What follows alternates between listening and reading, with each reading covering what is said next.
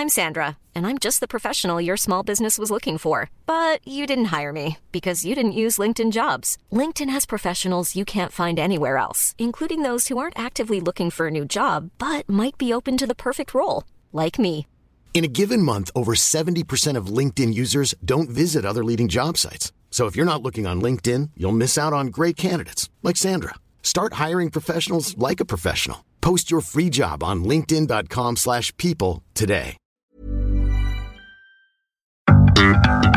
Bienvenue dans ce nouvel épisode du podcast euh, We Love TFTC de We Love Cinéma. À mes côtés dans ce studio, Guillaume et Aurélien. Comment ça va? Oh, ça va. Ça va et toi? Ouais, bah écoute, ça va bien. Euh, donc je suis ravi que vous.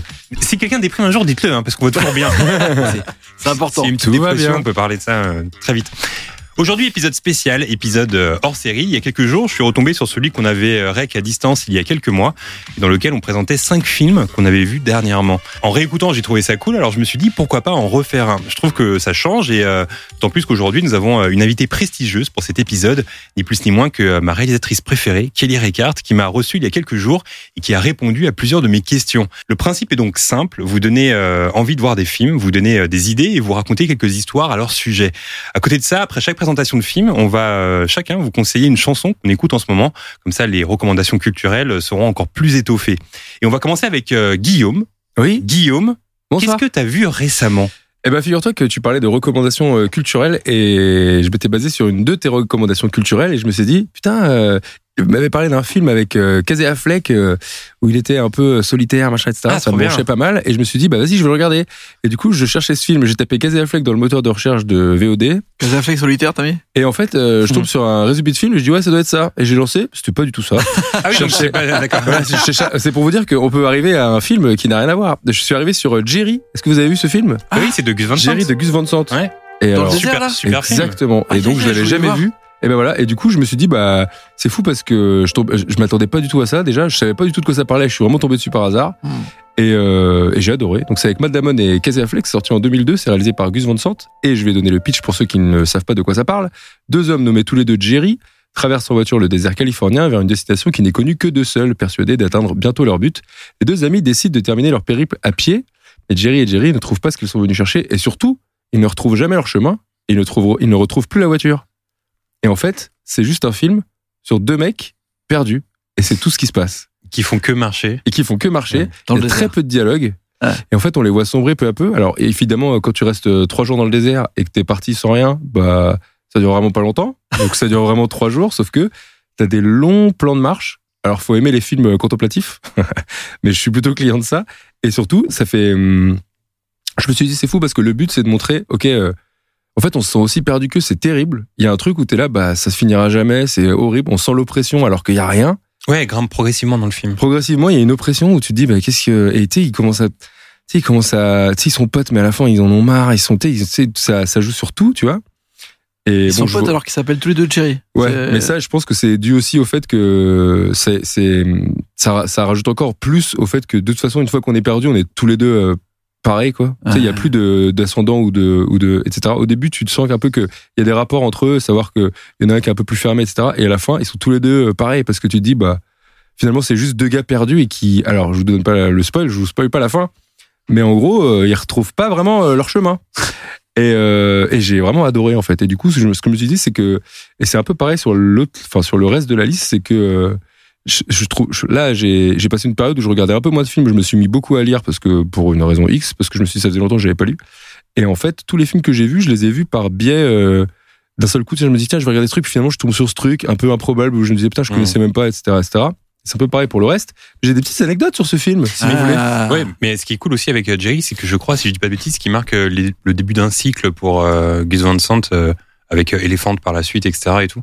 Ah ouais, il y avait une façon de filmer un peu plus différente, euh, vraiment encore plus contemplative que. Bah, Il y a un truc où ça m'a fait penser un peu. euh, Il y a quelques plans, surtout des plans de fin là, où le plan de fin où il y a un plan de fin où il marche tout seul. Ça m'a fait vraiment. euh, ça aurait pu se retrouver dans un Tarkovsky à fond. Tu vois. Ah ouais. Il y a ce truc où c'est hyper épuré et c'est hyper. euh, Mais Il y a rien. Il y a ça du, aussi, il y a non du vent quoi. C'est juste du vent et un mec qui marche.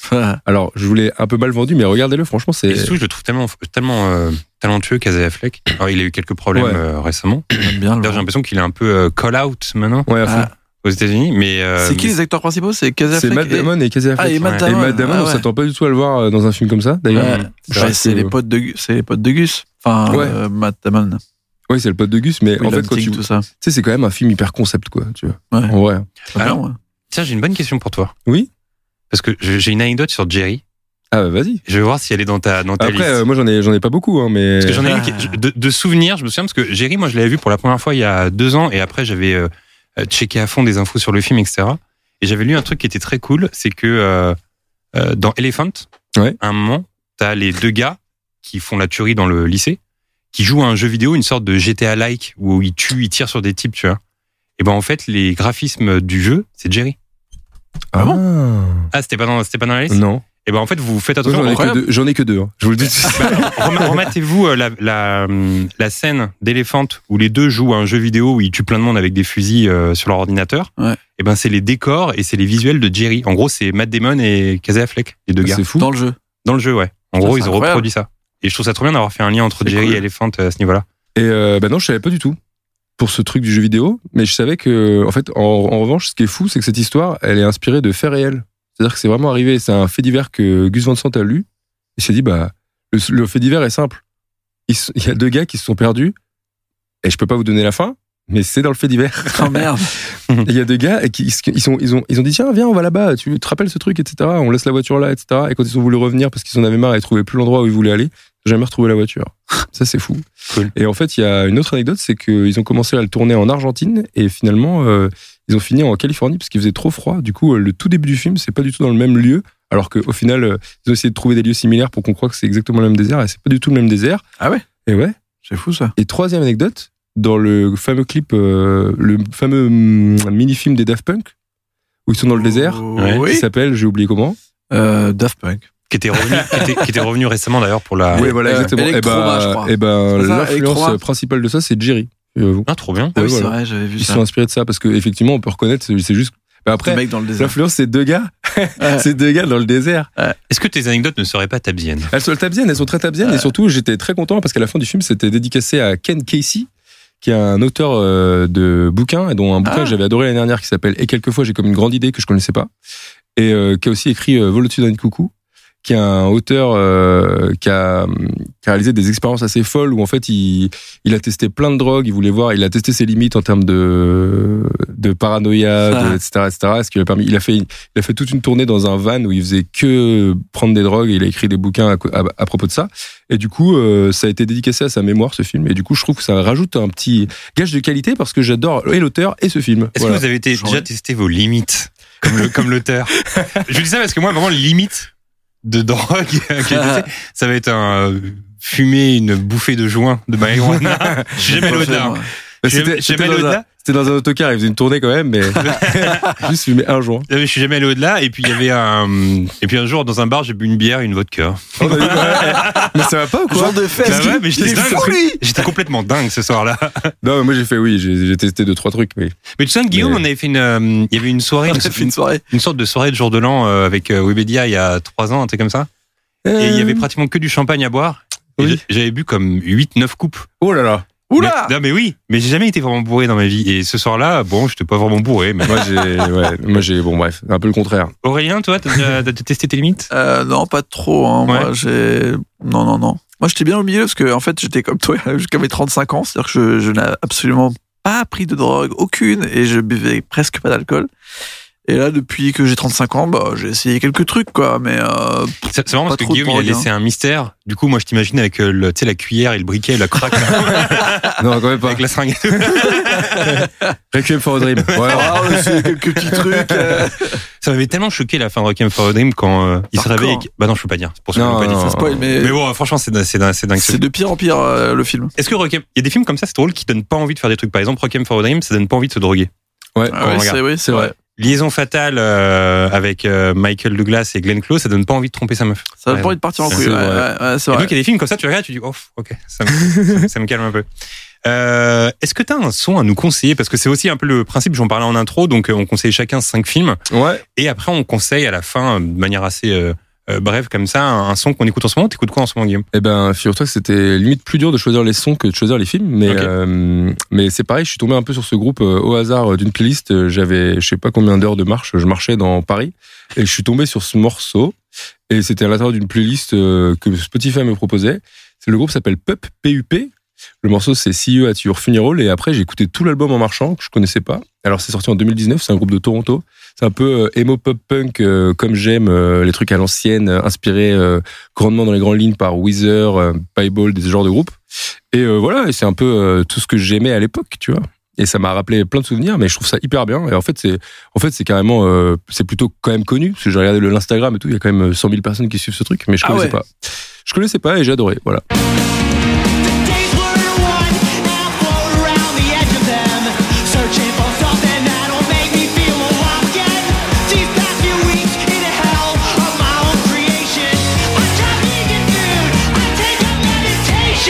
Cool.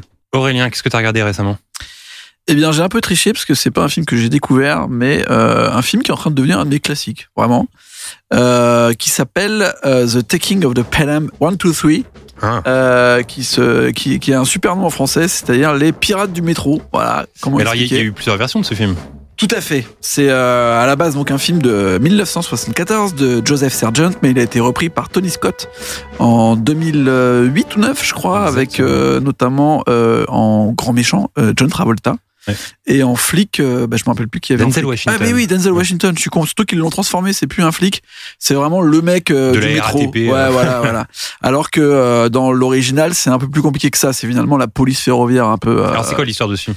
Alors l'histoire de ce film, euh, c'est euh, une histoire de braquage. En fait, euh, j'ai lu pas mal de choses autour parce que c'est un film qui me passionne un peu, alors qu'il n'a rien de particulier à la base. Et en fait, c'était à l'époque où il y a deux choses qui étaient un peu euh, vraiment présentes dans, aux États-Unis. C'était à la fois le braquage d'avions et le transport en commun. Donc euh, ils appellent ça le skyjacking. Apparemment, il y a eu un énorme moment entre 68 et 79 où il y avait énormément de skyjacking aux États-Unis, c'est-à-dire des mecs qui venaient braquer des avions quoi.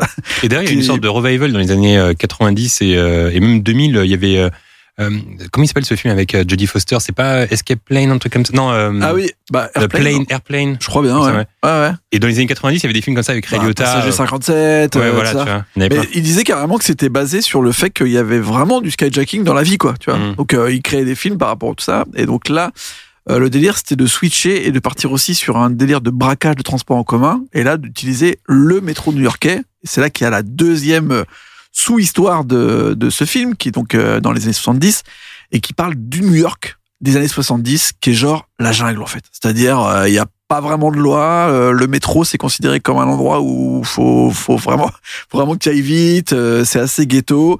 Il y a des graffitis partout. euh, c'est vraiment, il y a la police, c'est à moitié véreuse. C'est le bordel. Il y a le côté euh, très serpicot où tous les policiers sont là, mais euh, finalement, quand tu donnes pas d'argent, ben, ils ont disparu. enfin, tout le monde est un peu gangster. Enfin, c'est, c'est très chaud. Et donc, il joue sur cet univers-là. C'est un film très froid euh, avec euh, donc euh, des braqueurs. Et en fait, ce qui m'intéresse dans ce film, c'est qu'il est très didactique, c'est-à-dire que tu vois tout le délire du braquage au début et comment ils font pour braquer une rame de métro. Hmm. Et ils l'expliquent pas en fait. Pendant très longtemps, tu te demandes ce qu'ils foutent et tu les vois rentrer dans le métro et tu vois toute leur façon de de de, de s'organiser et t'arrives pas à savoir quel est vraiment leur plan, tu vois.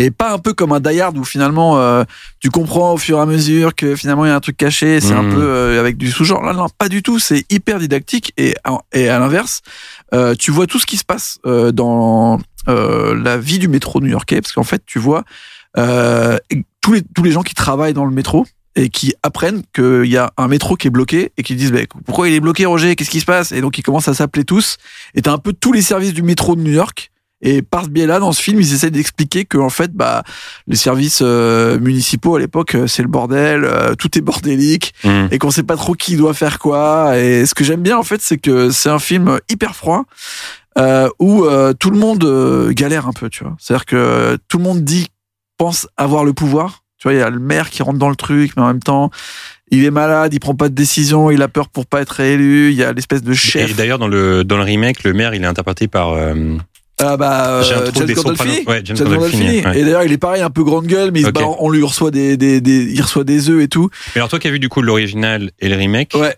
Euh, tu trouves le remake réussi de Tony Scott? Bah moi j'aime bien Tony Scott, donc euh, c'est cool. Mais je trouve qu'il a rendu le truc euh, beaucoup plus pompier. En fait, ce que j'ai bien aimé, c'est comme Tony Scott sait faire, c'est-à-dire qu'il a transformé le personnage euh, qui est normalement joué par Walter Matthau, je l'ai pas dit. Euh, le grand méchant c'est Robert Shaw dans le film original et euh, le flic euh, personnage un peu euh, du métro, Donc pour, pour resituer Robert Shaw qui joue dans Les Dents de la Mer par exemple. Tout à fait, c'est celui euh, qui dit il faudrait un plus gros bateau, je crois. Ouais, et Non. Walter Matthau qui a un visage vraiment très singulier. Ouais, qui a une tronche, on dirait qu'il est rigolo. En même temps, il fait des films des fois d'Arcos. euh, Ouais, parce que je crois qu'il a fait Denis la Malice après plus tard, non Walter Ouais, il a fait ça et il a fait aussi bah, The Hot Couple avec Jack Lemmon. Enfin, ils ont plein de films en Ouais. duo avec Jack Lemmon. Et il a fait aussi Charlie Varick, qui est un film archi ghetto, euh, un peu à la Clint Eastwood, où ça tire dans tous les sens et c'est hyper froid et euh, ça, ça, ça envoie. Donc euh, la story euh, est vraiment bien parce que t'as genre six ou sept mecs qui rentrent dans le métro, euh, qui s'appellent tous par des noms de couleurs, ce qui va être d'ailleurs la principale inspiration de Reservoir Dogs. Ouais. Euh, où tout le monde s'appelle euh, Monsieur Violet, Monsieur Blanc, Monsieur Monsieur Orange, Avec Steve. Buscemi qui fait chier parce qu'il veut pas s'appeler Monsieur Rose. je crois. Exactement. Et ben là, c'est c'est une blague sur ce truc où ils ont tous des, des noms de couleurs et normalement ils feront pas censés se parler. Et en fait, ce que j'aime bien, c'est que c'est vraiment hyper froid. Genre, euh, je sais pas, il y a un moment, il y a une sorte de boss euh, du, du métro qui dit ah je vais y aller, ça va, ils vont pas nous emmerder et tout. Et à peine il arrive, en fait, il se fait buter dans les trois premières minutes. Il fait, il dit non, ne, t'approche pas et tout. Il fait ah ça va, on peut discuter, c'est le métro, c'est New York, ça va. Et là, pff, il se prend une rafale. Et juste le mec, il est mort. Il reste allongé pendant tout le film. Et tout le monde lui marche dessus et tout. Et en fait, il y a un truc comme ça où c'est de l'humour un peu absurde. J'avais vu que le réalisateur, il avait dit, en fait, je veux que ça soit hyper réaliste, que les gens euh, pensent que ça peut être vrai. Mais en même temps, vu que New York a une très très mauvaise réputation à ce moment-là et qu'on veut quand même tourner ça dans le métro, ils nous ont dit euh, on veut pas avoir de graffiti et on veut pas que ça fasse trop réel pour que les gens ils aient l'impression que genre ça peut arriver pour de vrai et que c'est un documentaire en fait. Hmm. Donc ils étaient un peu entre les deux et donc ça part des fois en burlesque absurde sur euh, le, le type de personnage, mais en même temps c'est hyper froid et euh, et personne ne gagne en fait dans ce film. Je trouve ça assez mortel euh, que tous les personnages sont un peu au même niveau, un peu écrasés par la bureaucratie euh, et en même temps c'est il y a une musique qui est incroyable, c'est hyper rythmé, il y a plein de personnages. En fait, tu rentres vraiment dans la tête des personnages, y compris les otages. Il y a beaucoup de, de diversité dans les personnages. euh, Il y a toute la diversité de New York. euh, Des fois, ça parle en espagnol pendant cinq minutes. euh, Personne ne se comprend. Il n'y a pas de sous-titres parce que c'est censé être justement l'ambiance dans Ouais. la rame et tout. Et donc, tout le monde s'embrouille. Et il y a un a truc aussi intéressant en- entre l'original et le remake, c'est que pour le remake, ils ont justement utilisé des, des objets euh, bah, futuristes. Ouais. Enfin, actuels. En- Oui, ouais. Il y a un moment où, en gros, il y a un type qui est sur son ordinateur dans le remake de, de Tony Scott, ouais. Qui est en webcam avec sa meuf. Et en gros, l'ordi tombe par terre, ce qui fait que pendant tout le film, on peut voir ce qui se passe dans la rame. C'est ça. Euh, Il joue sur les trucs de sécurité. Bah, en fait, voilà. lui, c'est un film qui fait un peu après euh, Ennemi d'État, qu'il avait fait avec euh, Tony Scott, je parle de, avec euh, Gene Gene Hackman et Will Smith. Smith, donc, ouais. il était encore un qui peu ce apparemment délire, serait une euh, suite non avouée de Conversations Tout à secrètes. fait, ouais. Ouais. C'est ce que Mmh. donc euh, Tony Scott est un peu dans ce délire de reprendre des trucs un peu paranoïaques des années 70 et de les faire à sa sauce. Donc bien sûr le remake est cool, mais l'original il est incroyable. Surtout la musique euh, Ouais, de David Shire à l'époque, euh, c'est c'est vraiment une folie. Et David et- Shire, d'ailleurs, qu'on retrouve dans Conversations secrètes, donc il y a un peu cette ambiance. ouais, il y a une ambiance ouais. un peu, tu sais, genre euh, c'est un peu parano, mais en même temps c'est c'est New York. Il y a plein de trucs où à un moment où ils essayent d'aller le plus vite possible pour euh, amener un truc avant que la rame elle explose. Et en fait tout est nul, ils ont des accidents. Enfin c'est c'est Mm. en fait, t'as une sorte de tension qui est tout de suite euh, cassée par euh, par une sorte de je sais pas d'humour absurde euh, de choses qui arrivent dans la vie quoi. Et franchement, ce film, à chaque fois que je le revois, je redécouvre un truc. J'adore Walter Matthau. Je trouve sa façon de de de, de, de jouer, elle est elle est elle est complètement incroyable. Euh, je sais pas, il y a un truc où tout a l'air grave et en même temps ils se balancent tous des vannes tu Ouais. vois et il y a toujours un truc où ils s'appellent tous il y a aussi il y a aussi vachement un truc que a repris euh, Tony Scott dans son film c'est le délire de la radio en fait. Et euh, ils, ils discutent tous par radio euh, ils se parlent tous et à un moment il y a toujours un moment où ils appuient sur des boutons et fait t'as entendu ça Roger? Alors qu'est-ce qu'on fait? On envoie un truc et euh, il y a un autre mec à un autre endroit qui fait ah, je sais pas j'étais en train de manger mon donut et tu sais il y a- il y, a plein de voix qui arrivent dans tous les sens euh, sur cette gestion du métro et ça, ça gueule tout le temps c'est le bordel Mm. ils s'embrouillent. Il y a toujours un moment où il y a Walter Matthau qui fait Je pense qu'il va falloir descendre d'un niveau, tu vois. Et en fait, je sais pas, ça, le tout est impossible à résumer, mais euh, hyper bien foutu. Alors, Et est-ce que, tu peux, classique. est-ce que tu peux nous rappeler le titre du film? Le film en français, c'est Les Pirates du métro. C'est peut-être le pire nom que j'ai vu de ma vie. Mais D'ailleurs, je crois que le remake, il a un autre film en, français, c'est l'attaque du métro 123. L'attaque du métro 123, Ouais, c'est ouais, qui est vraiment, euh, pour le coup, euh, la traduction littérale de The Taking of Pelham 1, 2, 3. Enfin, Pelham, euh, c'est c'est la ligne, en fait. Alors, je viens, euh, à l'instant de me rappeler d'un truc qu'on avait fait sur le premier, euh, qu'on avait fait ce format il y a quelques quelques mois. Ouais. En fait, on mettait une note au film à la fin. Ouais, c'est vrai. je viens de m'en souvenir. Ah, Du coup, je vais reprendre Guillaume rapidement sur euh, Jerry. Combien sur 10, Jerry? C'est dur, hein. Ouais, c'est dur. Je sais que C'est c'est dur. dur. Euh, combien sur 10 Je rappelle, il y avait des, des mauvaises notes qui avaient fusé euh, lors du premier parce que t'avais avais été déçu par le film avec euh, Tom Hanks. euh. Non, non, t'avais vu un film d'ado à ouais, ouais, horrible, un éclaté. truc Un truc horrible. genre, c'était genre 2 sur 10. Ouais, ouais. non, Non, Jerry, combien? C'est difficile de mettre euh, moins que 8, je pense, non? Bah ouais, je pense aussi. ouais, je suis sur assez 10. d'accord. Ouais, hyper bien. Et The Taking alors, combien sur 10 Ah, moi, perso, maintenant, je lui mets 9. Ok, très bien. Parce que euh, vraiment, euh, je pense ça y est, c'est un film, euh, je peux le revoir euh, sans fin. En fait, il y a trop de trucs que j'aime bien. J'aime bien aussi euh, le montage.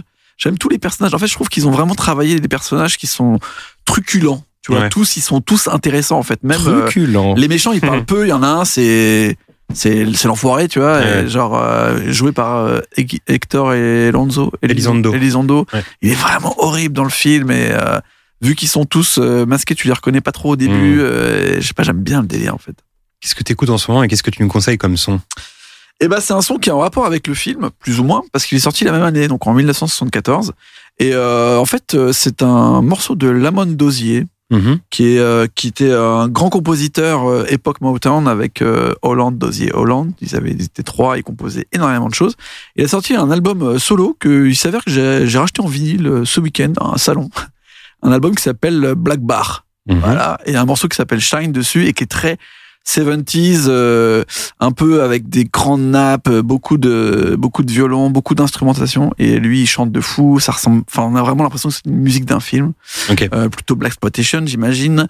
Euh, j'imaginerais. Mais ça va très bien avec euh, les Pirates du Métro. Et, et en fait, vu que la BO des Pirates du Métro est déjà exceptionnelle, je trouve que ça, ça accompagne bien. Si on veut un chanteur, Lamont Dozier, Shine, c'est parfait. Samplé de nombreuses fois par des rappeurs dans tous les sens.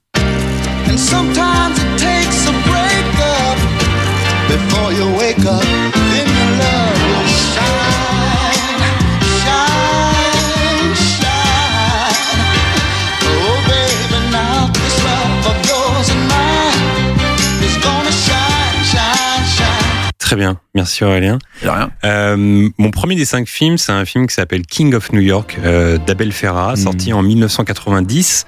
Euh, King of New York, c'est l'histoire d'un d'un personnage incarné par Christopher Walken qui sort de prison. Assez rapidement, on comprend que c'est un parrain, un ancien grand parrain de New York. Et en fait, euh, petit à petit, il va euh, reprendre ses affaires en main et euh, éliminer ses concurrents. J'en dis pas plus pour pas spoil, mais euh, c'est un film qui m'a vraiment marqué. Euh, surtout la prestation des acteurs, parce qu'il y a un Christopher Walken qui est vraiment magnétique. Quel acteur On parle, on parle pas assez de Christopher Walken, je trouve. C'est vraiment un grand, grand acteur. Ouais. Euh, le casting est assez dingue parce qu'il y a Laurence Fishburne qui est assez étonnant dans ce film. Moi, Laurence Fishburne, vraiment, je l'associe à, à Matrix ou alors à, à Boys in the Hood, parce que le, Mm. un des premiers films que j'ai vu de Fishburne, c'était Boys in the Hood. Et finalement, dans les deux films, il est plutôt sympa. Et dans ce film, c'est une véritable ordure, Fishburne. C'est un il- horrible type. Ouais, il fait vraiment peur. Il le joue bien, quoi. Il le joue vraiment bien à fond. Euh, il y a aussi Wesley Snipes qui joue un flic, euh, qui est vraiment bon dans le film. Il y a même Steve Buscemi qui joue une sorte de, de dealer de drogue, enfin qui vérifie la drogue, etc. Machin. Il y a un super casting. Il y a même Caruso qui est là.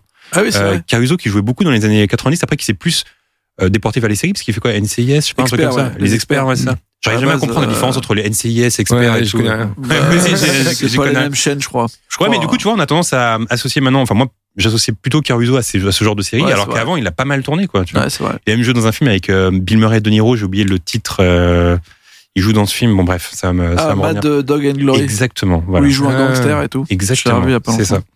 Euh, donc voilà, gros casting. Et moi, j'avais une sorte de retard sur le cinéma de Abel Ferrara. Je savais que euh, King of New York, c'était euh, un de ses films qui avait compté, tout comme euh, Bad Lieutenant. Ouais. Et, et du coup, là, à ce moment, j'essaie un peu de rattraper le retard sur sur le cinéma de, de, de Abel Ferrara. Et je me rends compte que j'adore en fait. Il y a un truc hyper direct, hyper puissant, sans fioriture et tout. J'aime vraiment son cinéma.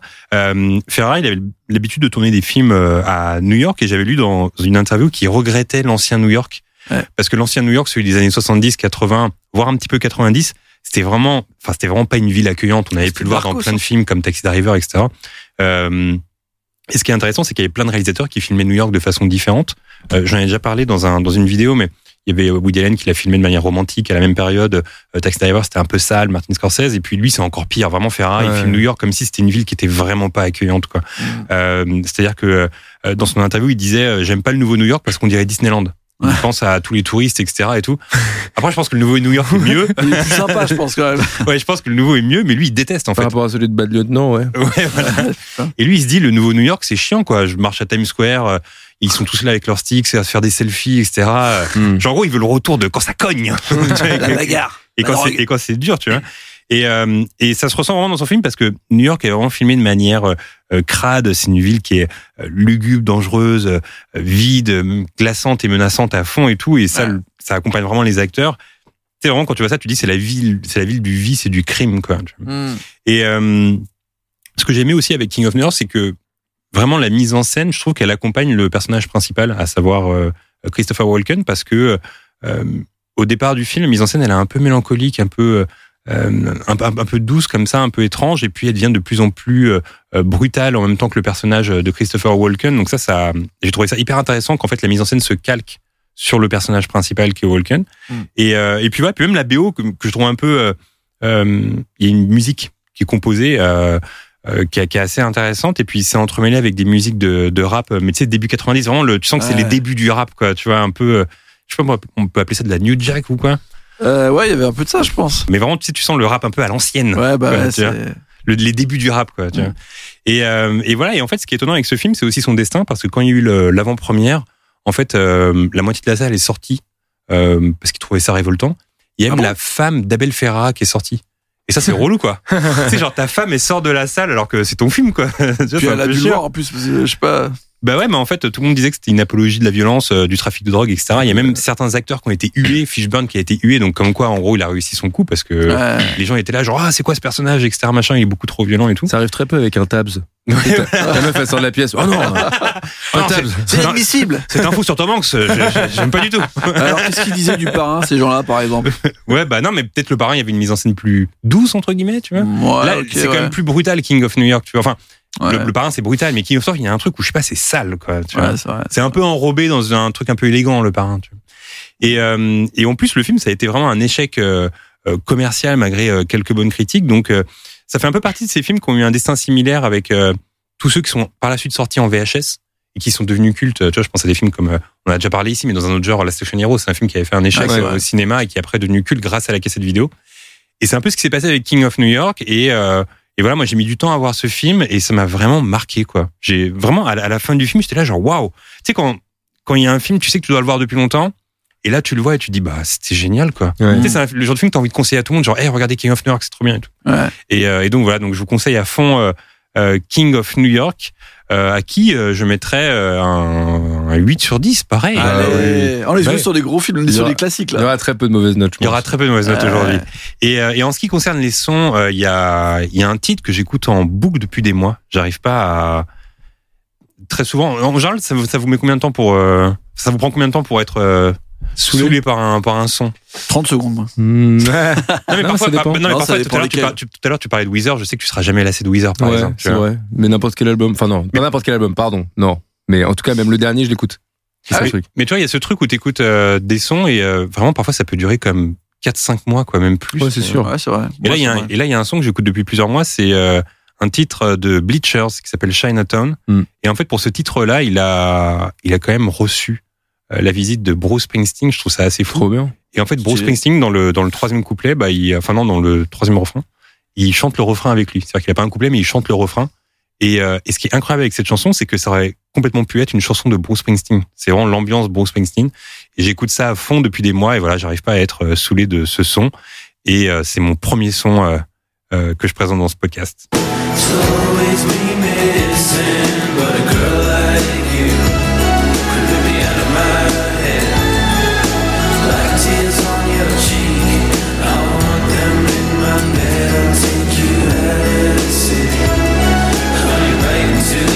Trop bien. Guillaume, ton deuxième film. Est-ce que je peux rajouter une anecdote sur King of New York? Ouais, bien sûr. Ah, bien Très sûr. rapide. C'est euh, le personnage principal, il s'appelle Frank White. C'était comme ça que s'appelait euh, Notorious B.I.G. sur son deuxième album avant de mourir. Ah, donc c'est un Ah. hommage au perso euh, de Walken. ça vient de King of New York. ouais. Trop Il bien. était fan euh, du film. Voilà. Guillaume, ton deuxième film. Eh ben, on parlait de New York à l'instant. Et on va rester à New York. Parce que je vous parlais de In the Soup. Est-ce que vous voyez ce que c'est Ah non. Là, ça me dit rien comme ça. Eh ben voilà. In the Soup, 1992, un film de Alexandre Rockwell. Vous voyez qui c'est Non. Eh ben non. En français, ils disent dans la soupe Non, c'est in the soup In the Soup, ouais. Et en fait, alors, pour les. C'est exactement comme euh, pour Jerry, c'est-à-dire que ce film, je l'ai vu, pas par hasard, mais presque. Je scrollais mon Insta et je suis abonné à plein de comptes de ciné, tu vois. Et des comptes qui remettent des plans de films, tu vois. Ok. Et là, je vois un plan, euh, Steve Buscemi en noir et blanc et tout, machin. Je Ok. ok, chelou, c'est quoi ce film? In the Soup. Je suis ok, dans la foulée.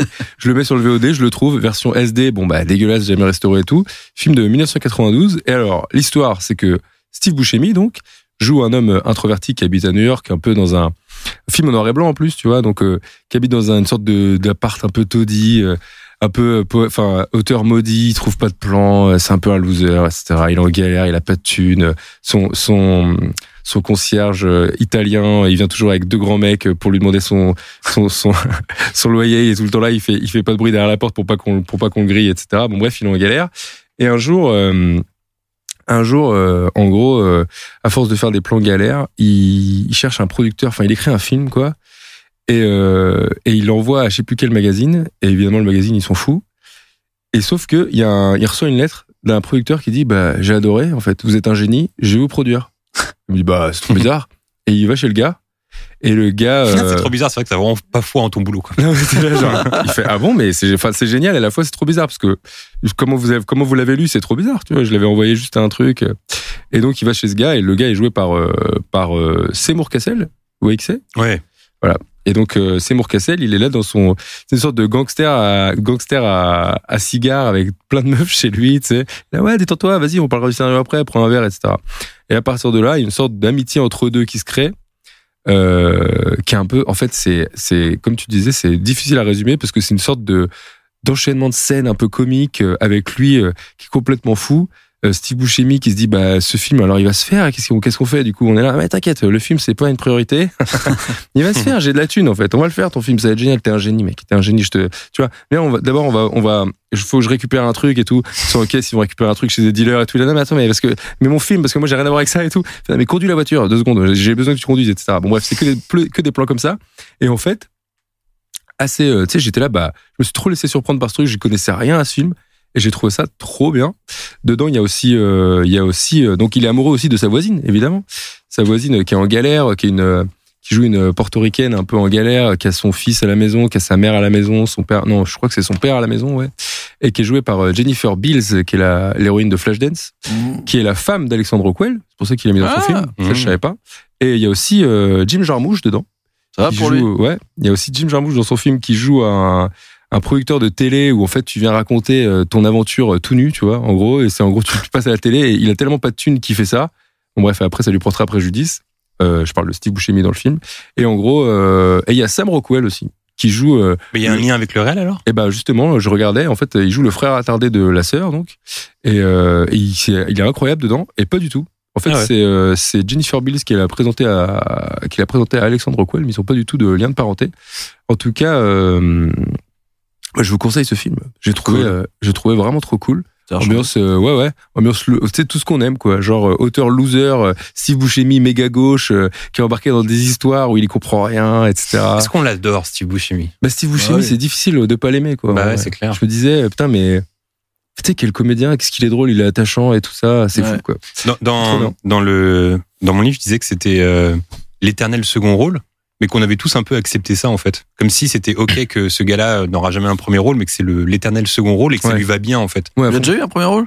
Bah, pff, C'est un moment, il, c'était, il y avait Bah, aussi euh, là, Tim c'est, même le genre. premier rôle, mais bon, c'est le Là, premier rôle premier de rôle. In the Soup. Ah, ouais. Donc, si, si vous, qui êtes de grands cinéphiles, vous n'avez jamais entendu parler de ce film, bon, c'est quand même pas la non, mais je, je crois que tu m'en avais déjà parlé d'une The Soup. Mais en fait, hein. je t'a- je t'avais dit une fois que je l'avais vu, je sais, Mais je oui, vais c'est voir un film Et trop ça, bien. et ça m'avait donné envie en plus. Mais ouais, mais franchement, c'est, c'est fou, et du coup, euh, c'est, enfin, c'est pas vraiment connu, mais c'est vraiment un bon film, quoi. C'est un, c'est assez particulier, la fin est particulière, il y a plein de scénettes un peu, euh, d'un seul coup, tu passes du rire à, oh, bah, bon, c'est bizarre, et puis d'un seul coup, ça, franchement, c'est, c'est un beau voyage, c'était hyper bien, j'ai adoré. Bah, je suis chaud. Tu m'as chauffé.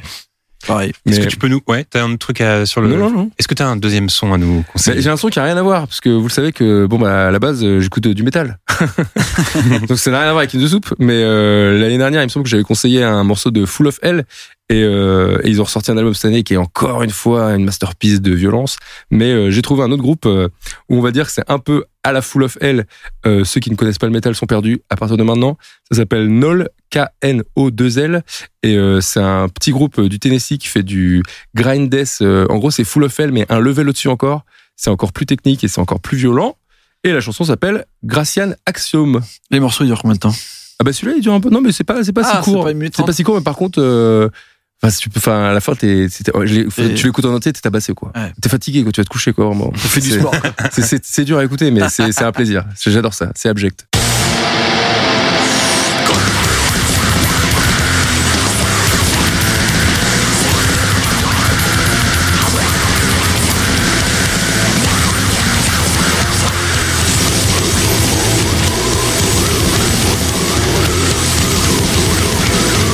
Cool. C'est Merci. Aurélien, ton deuxième film. Alors, mon deuxième film. Euh, vient Attends, du- on n'a pas eu une note sur 10 Ah ouais, la note, alors. Ah, In the Soup. Ouais, euh, combien, combien une bah, soupe In the Soup, euh, c'est un bon cuite. film, c'est Ouais. pas un grand film. C'est un bon film. Ouais. Je lui mettrai un bon 7. Oh, sympa. Ah, c'est pas mal Ouais, ça. un petit 7 tranquille. cool, mais ça. c'est un Sympa. 7 à la cool, tu ouais, vois. c'est un 7 à la cool. Un 7, ouais. Parce que 6 et demi, ça me paraît. Enfin, c'est- j'ai de la- En fait, j'ai de la tendresse pour ce film, je trouve. C'est un film où t'as de la tendresse pour ce film. Mais On, a, le- on a le droit de mettre les ennemis. Hein. Eh bien, 7. 7. Aurélien, ton deuxième film. Alors, mon deuxième film, ça vient d'une euh, du- d'une passion soudaine, qui vient d'ailleurs un peu d'une recommandation ici, c'est-à-dire de Glenn Gary Glenn Ross. Ah. Que j'ai Euh, toujours que pas vu et que je trouve euh, nulle part en VOD et c'est Ah ouais je te le prêterai en DVD. et euh, que, que j'avais adoré. Et, euh, et j'ai découvert en creusant un petit peu, je connaissais le nom, mais je me rendais pas compte de l'impact qu'il allait avoir sur moi. C'est David Mamet, Bah ouais. Qui est donc le scénariste de Glenn Ross, pardon, et qui est aussi donc un mec qui a fait énormément de pièces de théâtre, Ouais, il vient du théâtre. surtout connu pour ça, mais qui a aussi euh, pas mal de réalisations de son coin et des scénarios assez incroyables. J'ai par exemple découvert euh, Le Verdict avec euh, Mm. Paul Newman, un film de Sidney Lumet que j'ai adoré, euh, pareil, il y a pas très longtemps. Mais celui dont je voudrais parler, c'est un film vraiment de, de, de David Mamet, donc une réalisation de, de sa part, qui s'appelle House of Games, et en français donc Engrenage. Euh, c'est un film d'arnaque. J'adore les films d'arnaque en fait. Vraiment, c'est une histoire en fait où genre en gros, euh, le personnage principal c'est une psychologue et elle a un, un patient régulier qui vient lui expliquer qu'il est euh, joueur euh, invétéré et qui passe son temps dans l'arrière-salle d'une euh, d'un bar euh, pour jouer au poker. Il se fait plumer, vénère et, euh, et en fait bah il va, il va il a peur de se faire buter en fait. Donc euh, au bout d'un moment la psy elle- alors que pendant une grande partie du film, elle essaie d'expliquer non, faut que je garde une distance et tout. Ça l'intrigue tellement et t'as tellement une mise en scène qui fait que tu te dis qu'est-ce qui se passe dans ce bar, qu'est-ce qui se passe dans cette arrière-salle, que elle y va et elle rencontre les mecs qui gèrent cette partie de poker et elle veut leur dire bah laissez tranquille mon mon, mon patient, euh, je paye pour lui, euh, je vous fais un chèque et on n'en reparle plus jamais. Et en fait, elle se rend compte que tout est organisé dans ce bar. C'est très bizarre comment c'est foutu. Et euh, le personnage principal, qui est donc euh, spécialiste des cartes, poker, un peu arnaque, un peu chelou, on fait des trucs avec des mallettes, on comprend rien, c'est euh, Joey Mantegna. Tu parlais des mecs euh, qui font après des carrières énormes dans...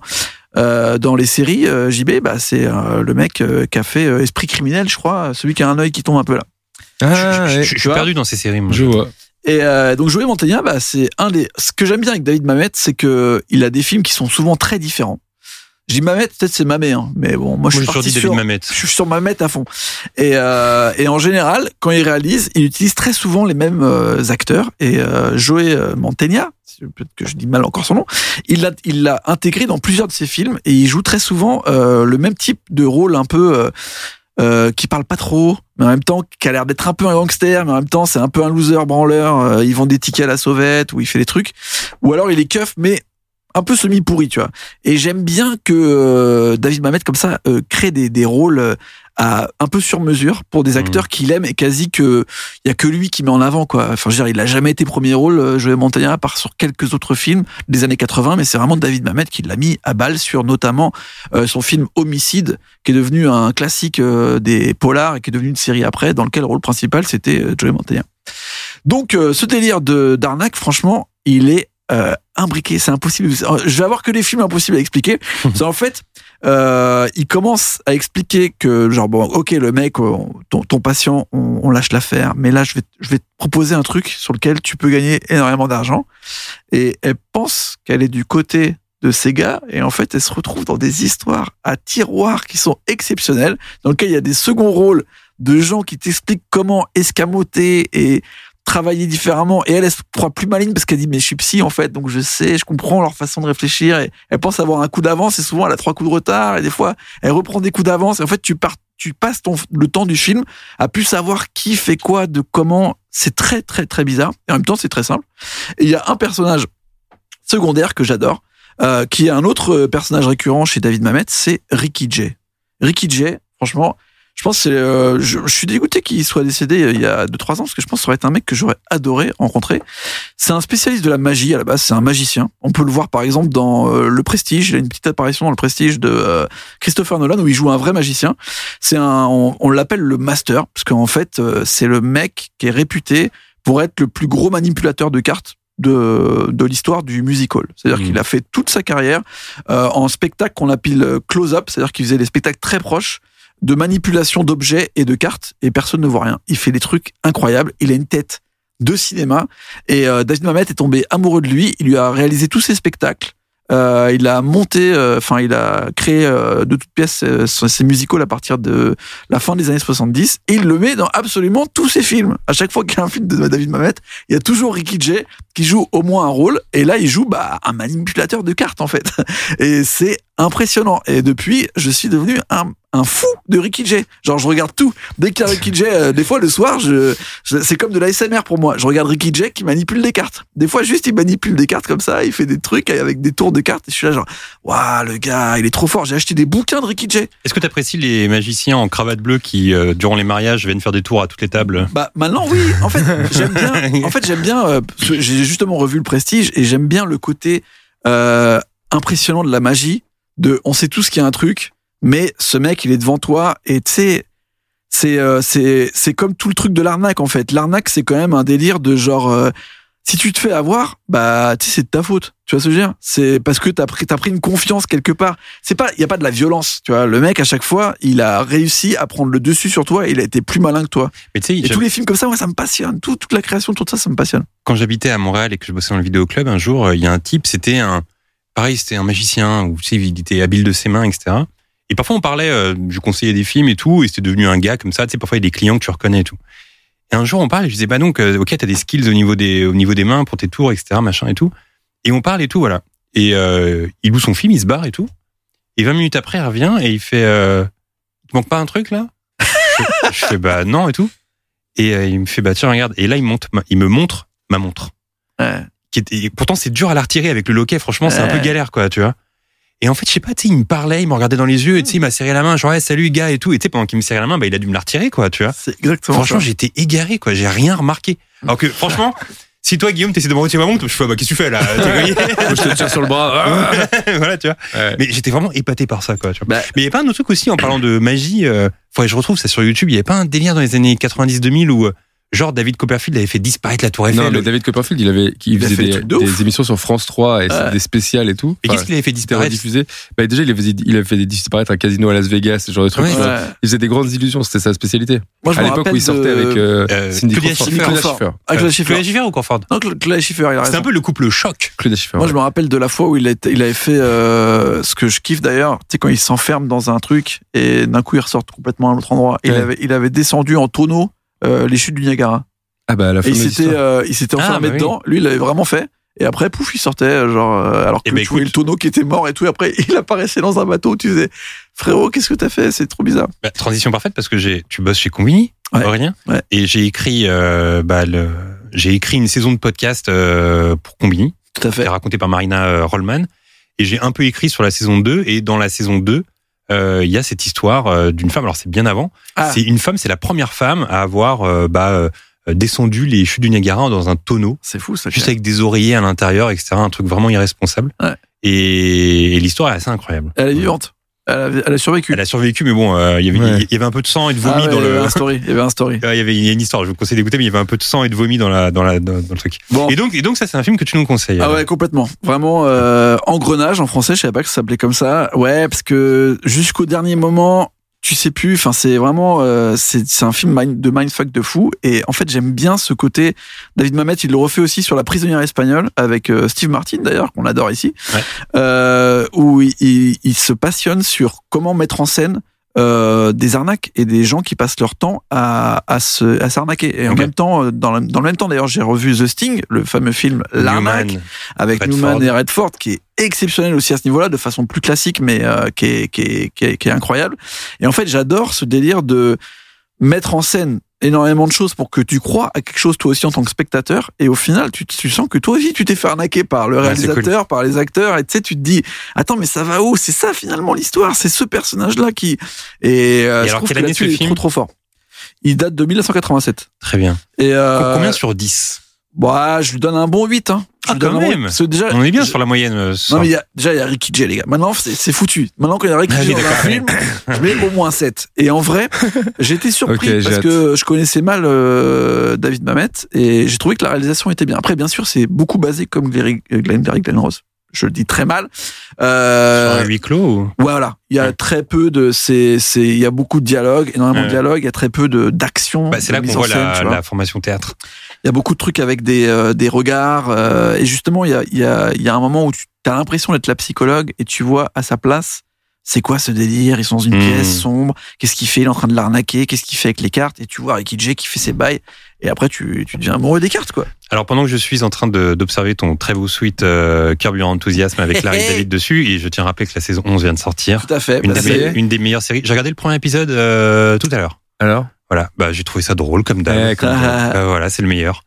Et est-ce que tu as un deuxième soin à nous conseiller? Tout à fait. Bah, c'est encore en liaison plus ou moins avec euh, euh, le film, en tout cas euh, avec euh, Mhm. J'ai euh, j'ai une passion. Tu disais des morceaux euh, que on écoute tout le temps, sans arrêt, que qui restent tout le temps. Moi, j'ai j'ai développé une passion un peu tardive pour le duo All and Oates.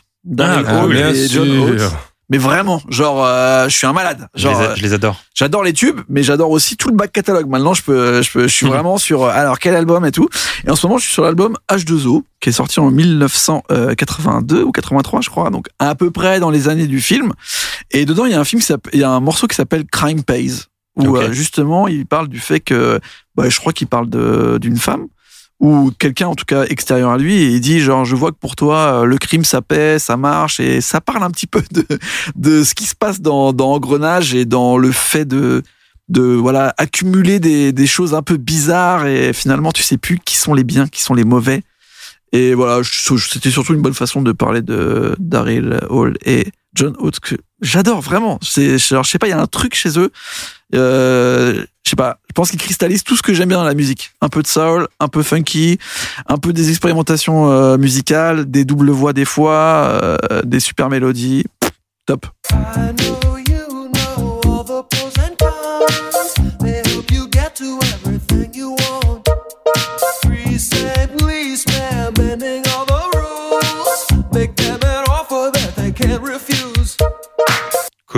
Mon deuxième film, euh, c'est un film euh, que j'ai eu la chance de voir euh, il y a quelques mois, mais qui est sorti, euh, alors je crois la semaine dernière. C'est First Call de Kelly Reichardt. Ah. J'ai très souvent parlé de Kelly Reichardt, que ce soit sur ma chaîne ou sur mes réseaux ou même ici, j'imagine.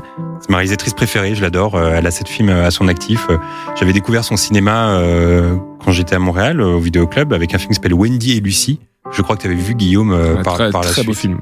Et, et voilà, c'est un cinéma, c'est un cinéma engagé, euh, euh, minimaliste, euh, très beau, très émouvant. Et là, il y avait son dernier film, donc que j'attendais avec impatience, euh, qui s'appelle euh, First Call, donc je l'ai vu il y a quelques mois.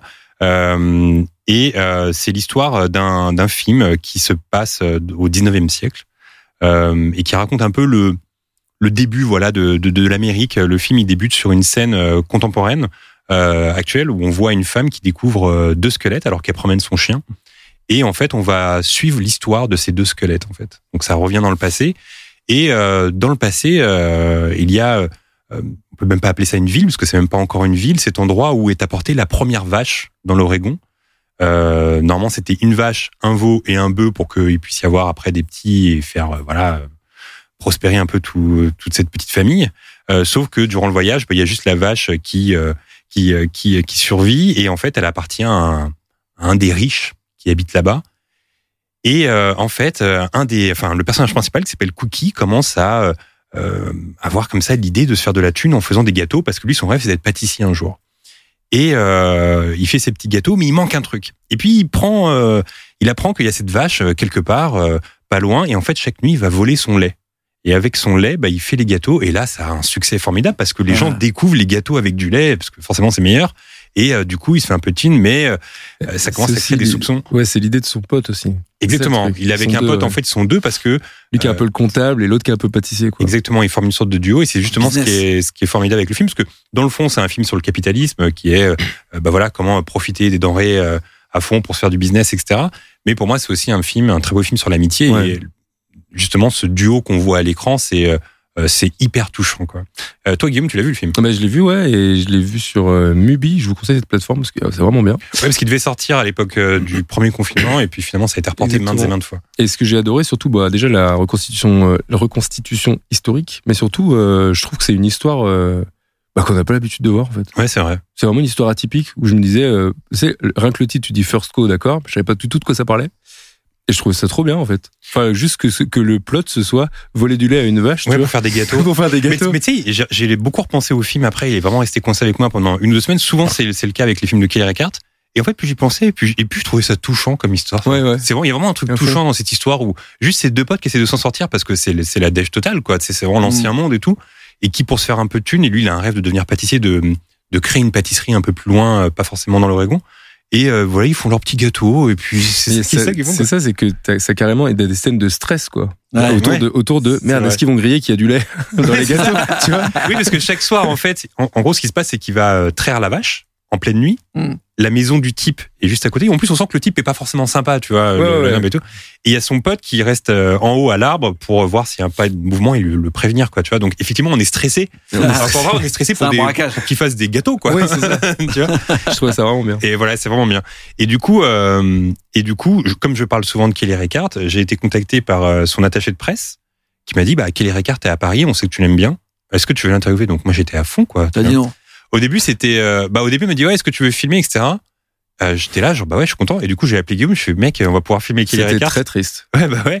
et du coup après finalement l'attaché de presse me dit bon Kelly elle veut pas se faire filmer donc euh, ce sera juste audio.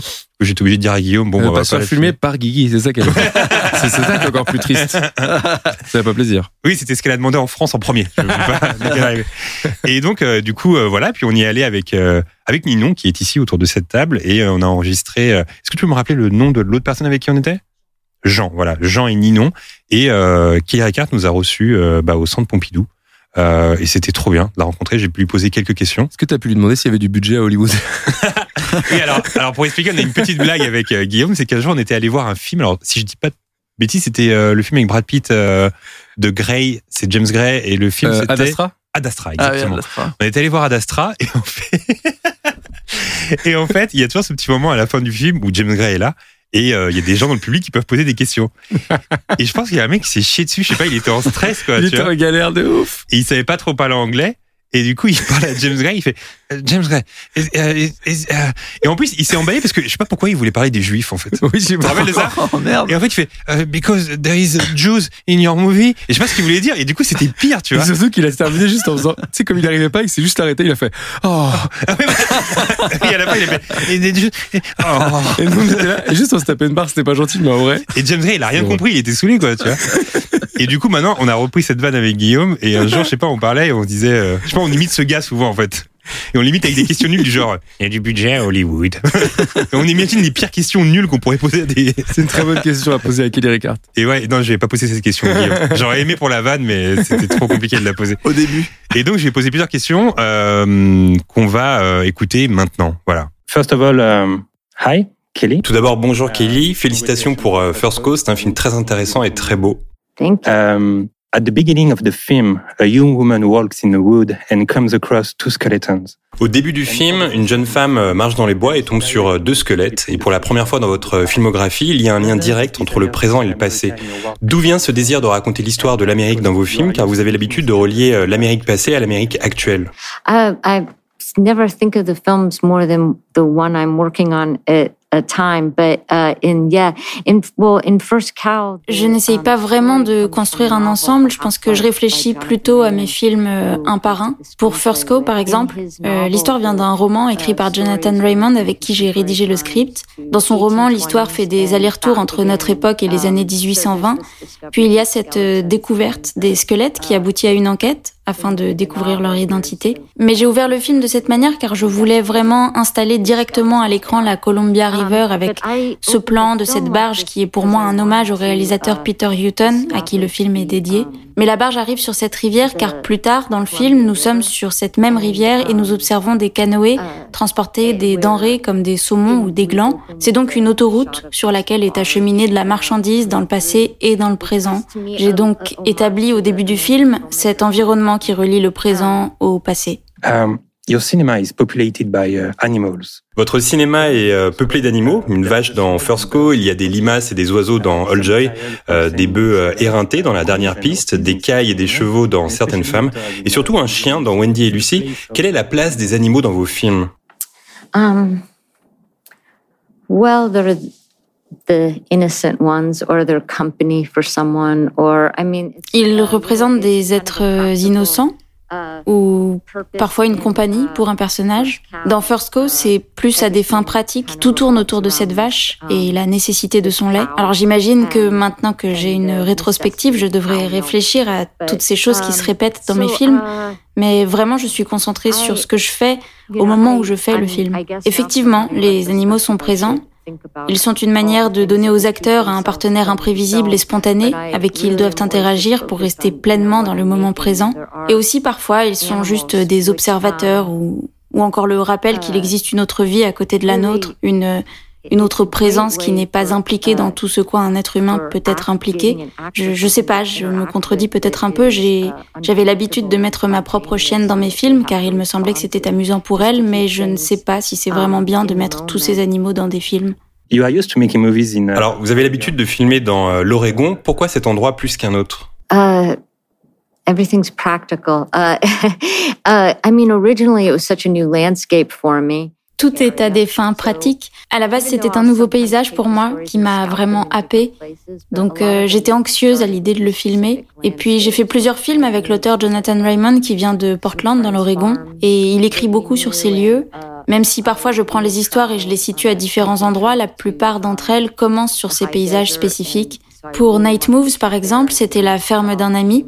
Puis on est parti camper sur le High Desert, donc euh, je voulais vraiment filmer là-bas. Et c'est là qu'on a tourné la dernière piste. Puis je suis rentrée chez moi à New York pour le reste de l'année où nous ne tournions pas. Et maintenant que je connais vraiment bien ces lieux, je devrais peut-être choisir un nouveau paysage. um, in some way, First Co is a film about. D'une certaine manière, euh, First Co est un film sur le capitalisme, mais pour moi, c'est surtout un film sur euh, l'amitié et la cohabitation. Aujourd'hui, la notion euh, de cohabitation est menacée aux États-Unis. Quel est votre point de vue sur la situation actuelle dans votre pays? Um, I mean, I think it's always there, and Je pense que la notion de cohabitation est toujours là. Je me souviens un jour avoir entendu un homme dire qu'il était passé à côté d'une fenêtre à travers laquelle il avait aperçu une télévision pour la première fois et réalisé que certaines personnes avaient une miche de pain entière sur leur table et qu'il ne pensait pas qu'il était possible d'obtenir tout ça. Les extrêmes, la richesse que certaines personnes ont accumulée, désormais, tout le monde peut voir ce que l'autre possède et cela s'est répandu de façon considérable, surtout depuis les années Reagan.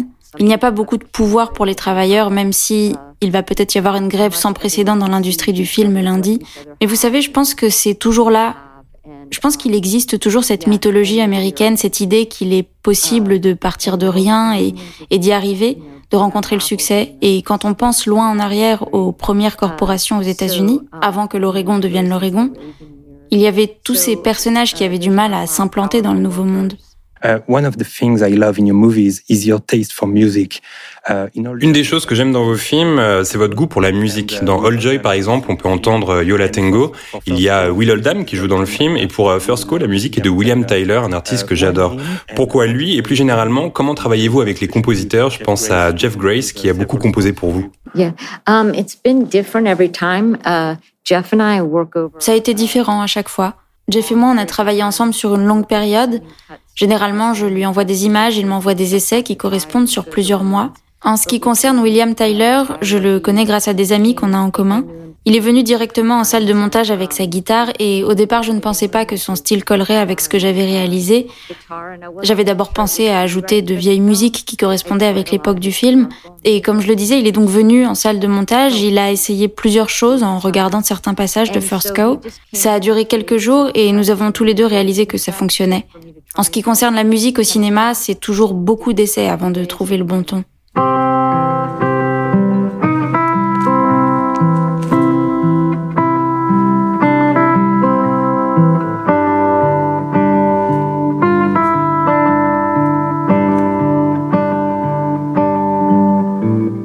Have a question that has been in my head since I Et enfin, j'ai une question qui traîne euh, dans ma tête depuis que j'ai vu euh, First Call. Mon nom est Jean-Baptiste. Et dans le film, le personnage principal obtient euh, de nouvelles bottes. Et un type, en voyant ça, lui dit ce sont les bottes de Jean-Baptiste. Par la suite, j'ai regardé sur Internet et j'ai rien trouvé reliant Jean-Baptiste à une histoire de bottes. C'est quoi l'histoire derrière tout ça? J'ai besoin de savoir. Yeah, well, um, a little piece got cut out, but uh, you know, just the idea that uh, Alors, une petite partie a été coupée au montage. À un moment, on voit un type qui a deux chapeaux et deux manteaux et il vient de vendre des bottes à Cookie, le personnage principal. Et on imagine qu'il vient de tuer Jean-Baptiste avant de voler ses vêtements pour les revendre. Voilà, c'est juste ça, une background story qu'on ne voit pas.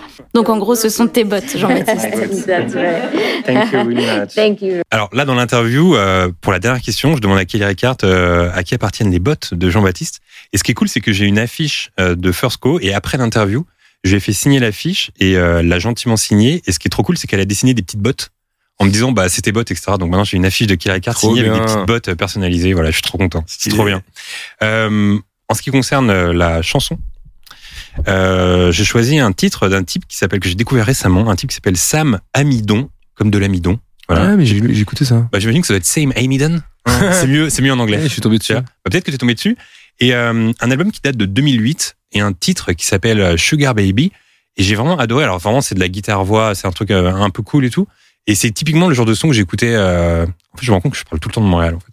Mais typiquement le genre de son que j'écoutais à Montréal. Tu sais, en plus, je trouve que plus le temps passe, là on est en 2021 aujourd'hui, et plus le temps passe, et plus je trouve qu'il y a une euh, une couleur au son qui sortait en 2008, 2010. C'est comme si euh, Ouais. cette époque était assez vintage maintenant pour qu'on puisse en parler comme une époque à l'ancienne, genre 2006, 2008, 2010 et tout.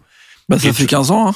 Bah c'est ça, ça fait 15 ans, mais aïe, aïe, aïe. Ça mais toi, toutes ces hein. périodes de, euh, je sais pas, euh, de, euh, tu sais, il y avait Grizzly Bear, il y avait, Mm. y avait plein de trucs un peu folk, etc. Tu vois, dans les Ah, années c'est vrai. 2008-2010, et c'est carrément l'ambiance euh, donc ce- de ce titre Sugar Baby par Same Emiden.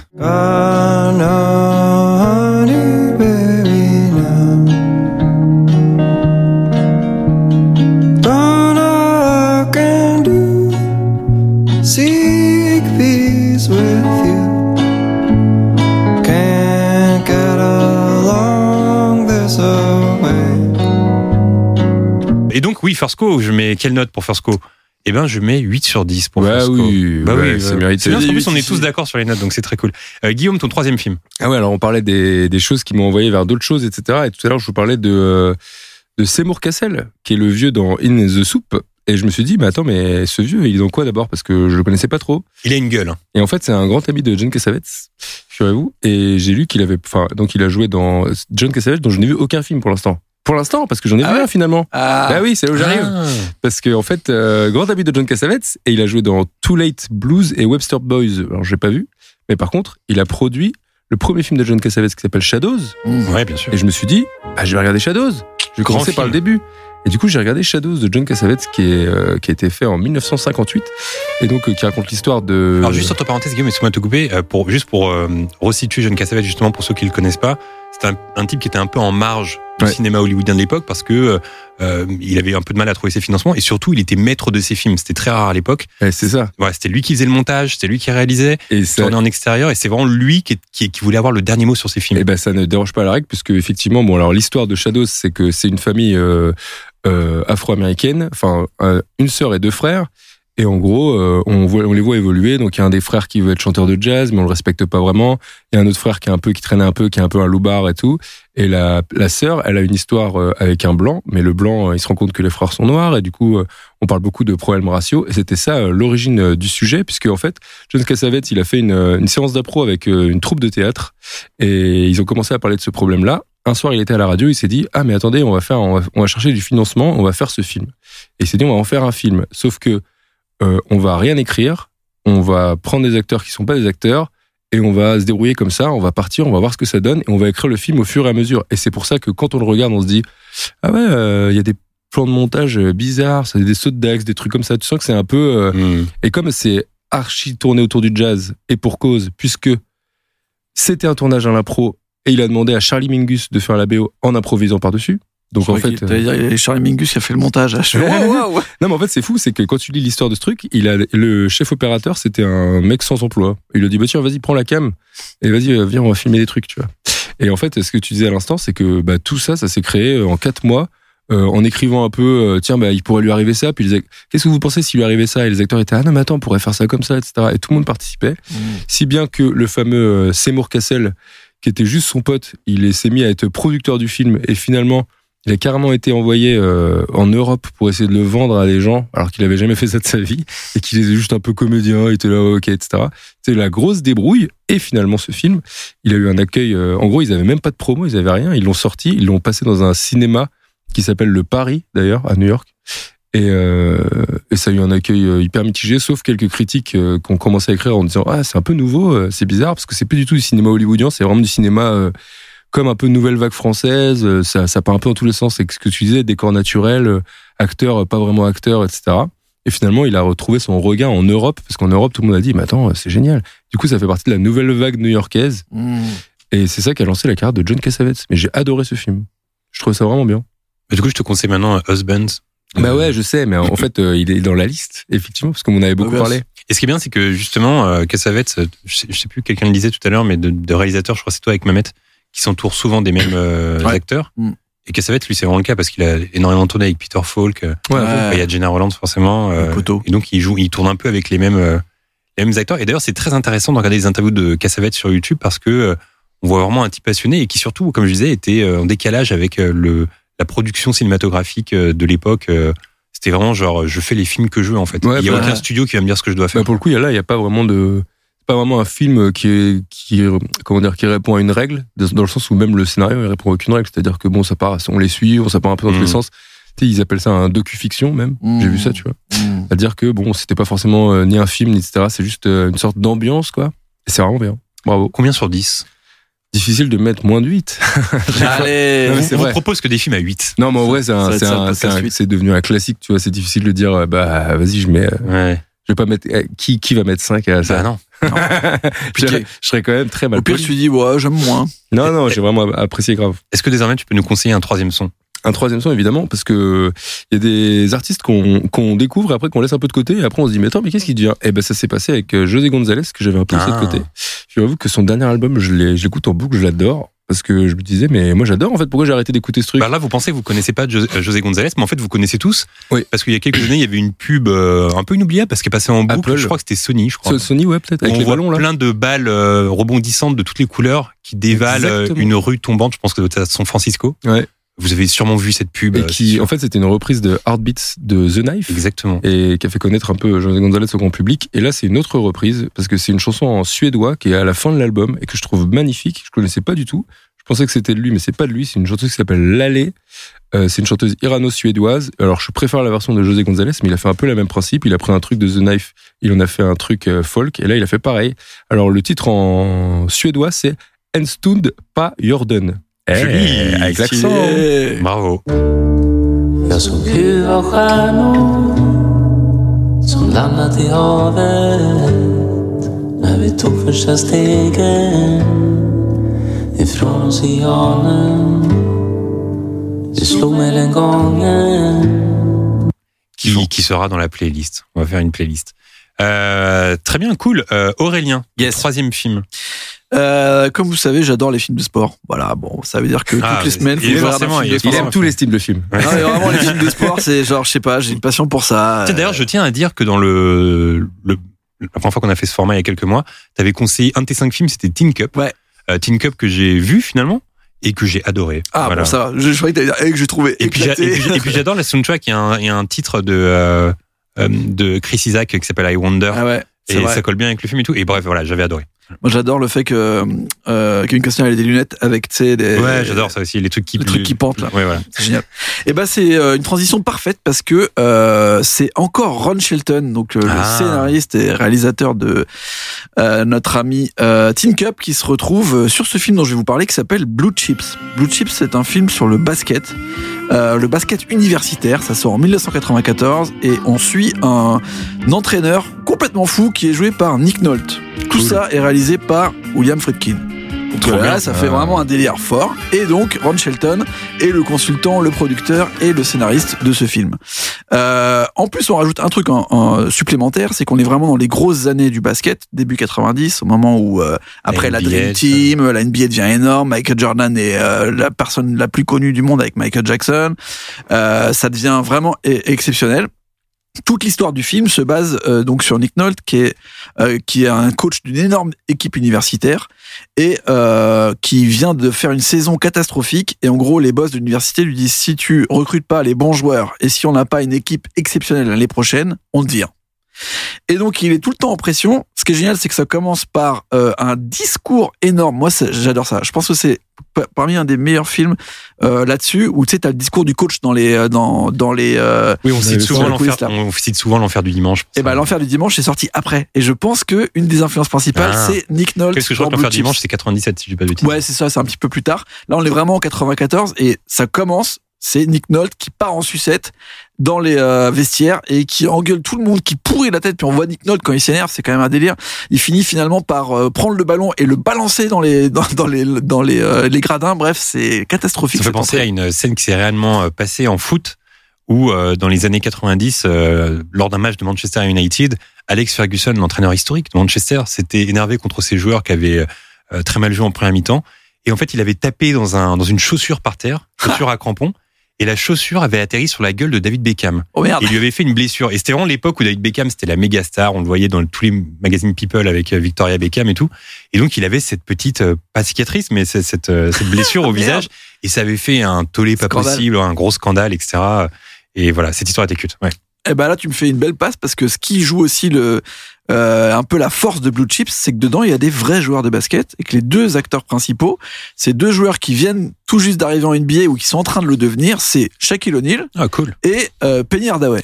Shaquille O'Neal qui Ah a après ouais. joué dans euh, une Shazam. sorte de truc de Shazam. Bah après, il a fait Shazam, il a fait Shaq Fu, il a fait tout ce que tu veux. Et Ça l'a lancé un peu quand même. Alors que là, il joue presque son rôle parce qu'en fait, il a été sélectionné à la draft un an avant. Donc finalement, euh, Friedkin et Shelton lui proposent de jouer presque son rôle de euh, jouer à l'université avant d'être recruté euh, en NBA, tu vois. Et, euh, et ce qui est fou, c'est que donc le deuxième personnage principal, qui sera celui le plus décrié, qui est joué par Hardaway, parce que tout le monde dit il est nul, il sait pas jouer. Mais il y a un côté un peu à la Cassavetes, en gros tu fais jouer des mecs qui sont pas des acteurs, tu vois, c'est c'est des joueurs de basket. Euh, bah ils vont tellement se kiffer pendant le tournage que Shaq va demander à ce que les Orlando Magic, l'équipe dans laquelle elle était, sélectionne Penny Hardaway euh, au prochain draft pour être dans son équipe parce qu'il dit bah on va faire un truc de fou. Et euh, ils l'ont fait. Pendant la draft ils ont changé euh, de tour de draft et ils ont demandé à prendre Penny Hardaway.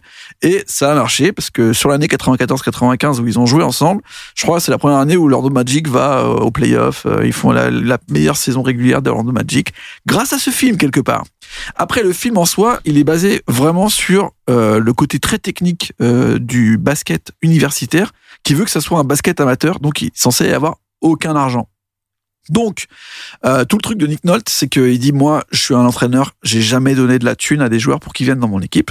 Mais tu te rends compte qu'en fait, bah, ils font des recrutements avec d'autres équipes en face. Il faut trouver des moyens de leur dire que euh, vaut mieux venir dans, mon équipe plutôt que dans celle des autres, tu vois. Et là, tu te rends compte qu'il y a tout un, un truc qui existe vraiment, hein, qui sont des ordres d'anges gardiens qui euh, finalement euh, filent de la thune en scred sans qu'on sache que c'est l'équipe qui les finance pour pouvoir dire qu'ils vont venir dans cette équipe-là ou pas. Et donc Nick Nolte est exceptionnel parce que il va à toutes les portes, il va chez Shaquille O'Neal euh, qui là est dans la, à la Nouvelle-Orléans. Euh, Enfin, il, il fait vraiment des trucs de marchand de tapis, c'est assez exceptionnel. Et au final, il accepte de jouer le jeu. Sauf que c'est interdit. Et donc, il y a toute une histoire autour de ça. Mhm. Et il y a des scènes de basket très bien filmées, même si Friedkin dira c'est impossible d'arriver à ressortir en réalisation euh, bah, un match de basket. En fait, il fait genre tu peux que le vivre. Et c'est le vrai truc que je me suis rendu compte, c'est que filmer du sport, c'est méga dur, tu vois. Et, et quand le film sort, il est plutôt défoncé. Parce qu'il y a plein de gens qui disent bah c'est Friedkin, ils s'attendent de voir, à- ils s'attendent à Ouais. voir le le convoi de la peur ou, euh, L'exorciste. ou l'exorciste, il se retrouve avec un match de basket avec Shaquille O'Neal qui fait, euh, je sais pas. Voir une ambiance French Connection. Euh, ouais, donc euh, à part Nick Nolte, il y a quand même pas grand chose de Friedkin dans ce film. Mais Oui, d'ailleurs, euh, c'est étonnant que Fredkin euh, fasse un film comme ça. Ouais, c'était son premier film avec la Paramount depuis qu'il s'était embrouillé justement à cause de Sorcerer où Mhm. le tournage avait été catastrophique, il s'était embrouillé avec tout le monde. Euh, donc c'est un semi-succès en vrai, mais moi je le revois souvent ce film. Là c'était la deuxième ou troisième fois que je le revoyais parce qu'il y a le côté très Ron Shelton. Donc si vous avez bien aimé comment ont été traités les personnages dans Teen Cup, dans Bull Durham ou dans aussi Les Blancs ne savent pas sauter parce que c'est Mhm. aussi lui, euh, il y a vraiment ce genre d'énergie où ça ça se balance des vannes tout le temps, où euh, c'est c'est très incisif et euh, le monde du sport est euh, est vraiment vu euh, au vitriol et surtout il y a énormément de gens du basket dedans. On voit Larry Bird qui joue son propre rôle, il y a Bob Cool. Cousy qui joue son propre rôle, il y a beaucoup de vrais entraîneurs et on leur a pas donné de line, ça veut dire qu'on leur a juste dit euh, bah voilà, ça va être ça la scène et fais comme si t'étais vraiment Larry Bird en fait et que tu dois me présenter un truc. Alors, Donc, pour les fans de basket, c'est euh, charmé. mal reçu à l'époque, mais très bien reçu par Aurélien. Combien Ouais. sur 10 Ah, c'est il y a, y a des petits moments un peu relous. Enfin, je veux dire, c'est pas un grand film. Je pense même dans la dans la filmo de Friedkin, c'est un film euh, mineur. Mais je Mhm. lui donne je lui donne un bon 7 et demi pour pas faire le 8. Mais Pas en vrai, Pas mal.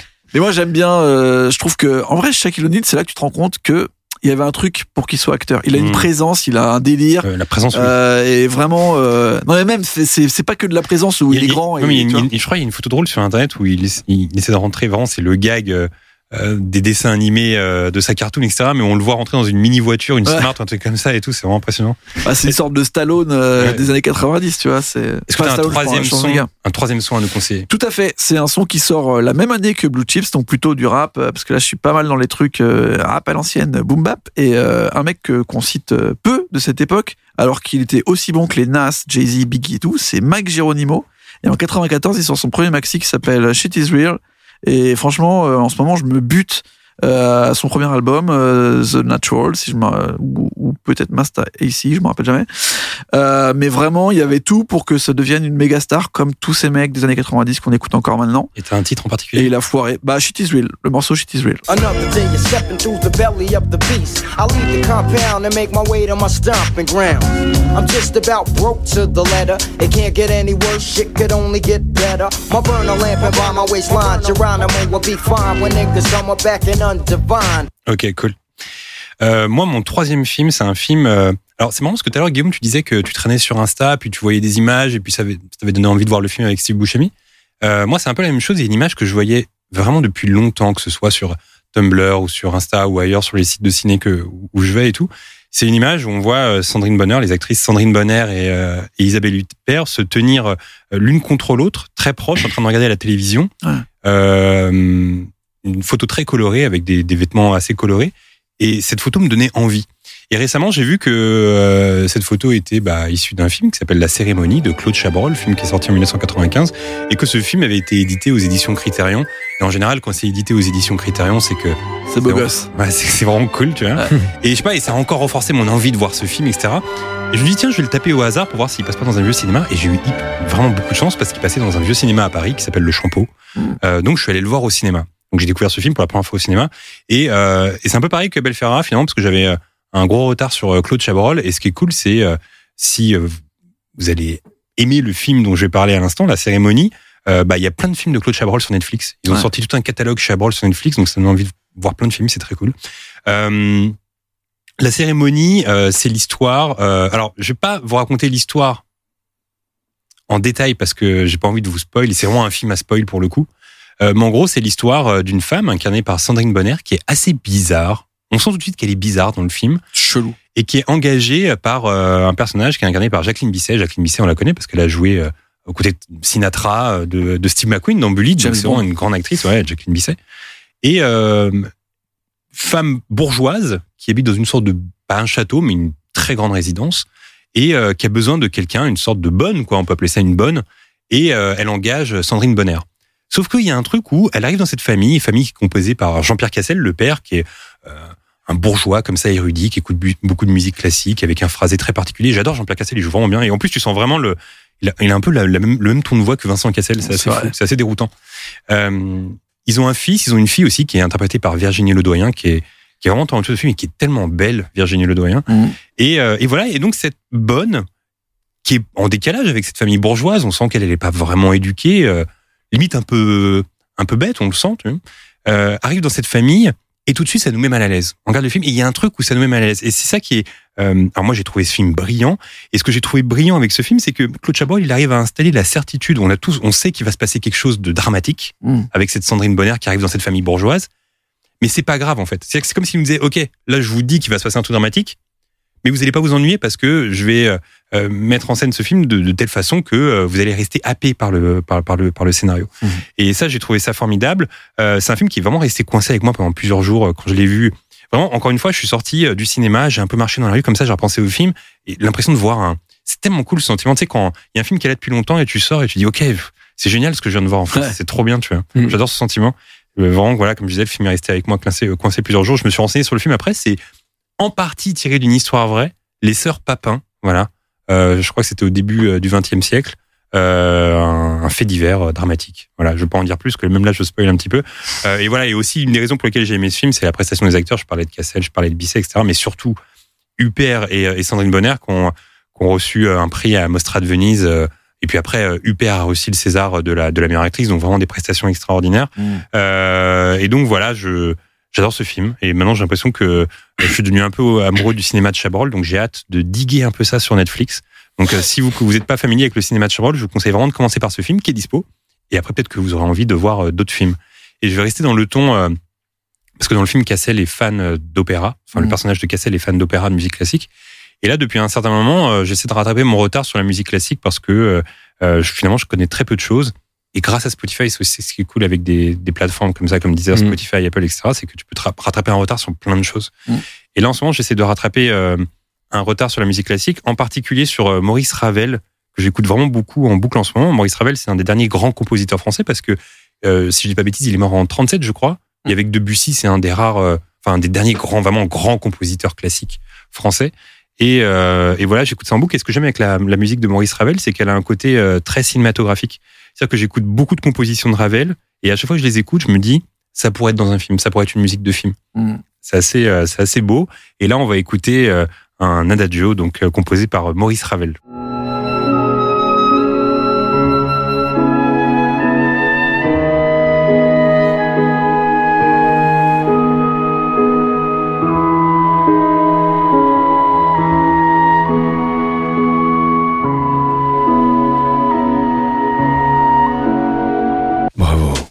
Croyais que tu allais sortir le boléro. J'aurais kiffé. Bah, le boléro, tu sais, en fait, euh, du coup, je, en fait, je lis plein de trucs sur Ravel. Et le boléro, euh, finalement, euh, figure-toi qu'il n'en est pas fier du tout. Bah, tu m'étonnes. Et en gros, il disait, voilà, le boléro, pour moi, je voyais ça plus comme un exercice. Je voulais tester un truc, je voulais tenter un truc. Et finalement, c'est devenu mon son le plus connu, le boléro. Je vais vous mettre un extrait du boléro, vous allez voir de quoi je parle. Et, et lui, voilà, il aimait pas ce son et il détestait qu'on lui dise, ah, Maurice Ravel, le boléro. Ça s'appelle le boléro de Ravel quand même. Ouais, c'est ouais, chaud pour sa gueule. Et, mais du coup, il disait, voilà, moi, je, moi, moi, c'était juste un exercice, c'était un test que je faisais. Je voulais pas que ce soit mon son le plus connu, quoi. J'ai fait des trucs vraiment plus complets et plus structurés ailleurs, quoi. Le pauvre. Et donc, voilà. Euh, Guillaume, ton quatrième film.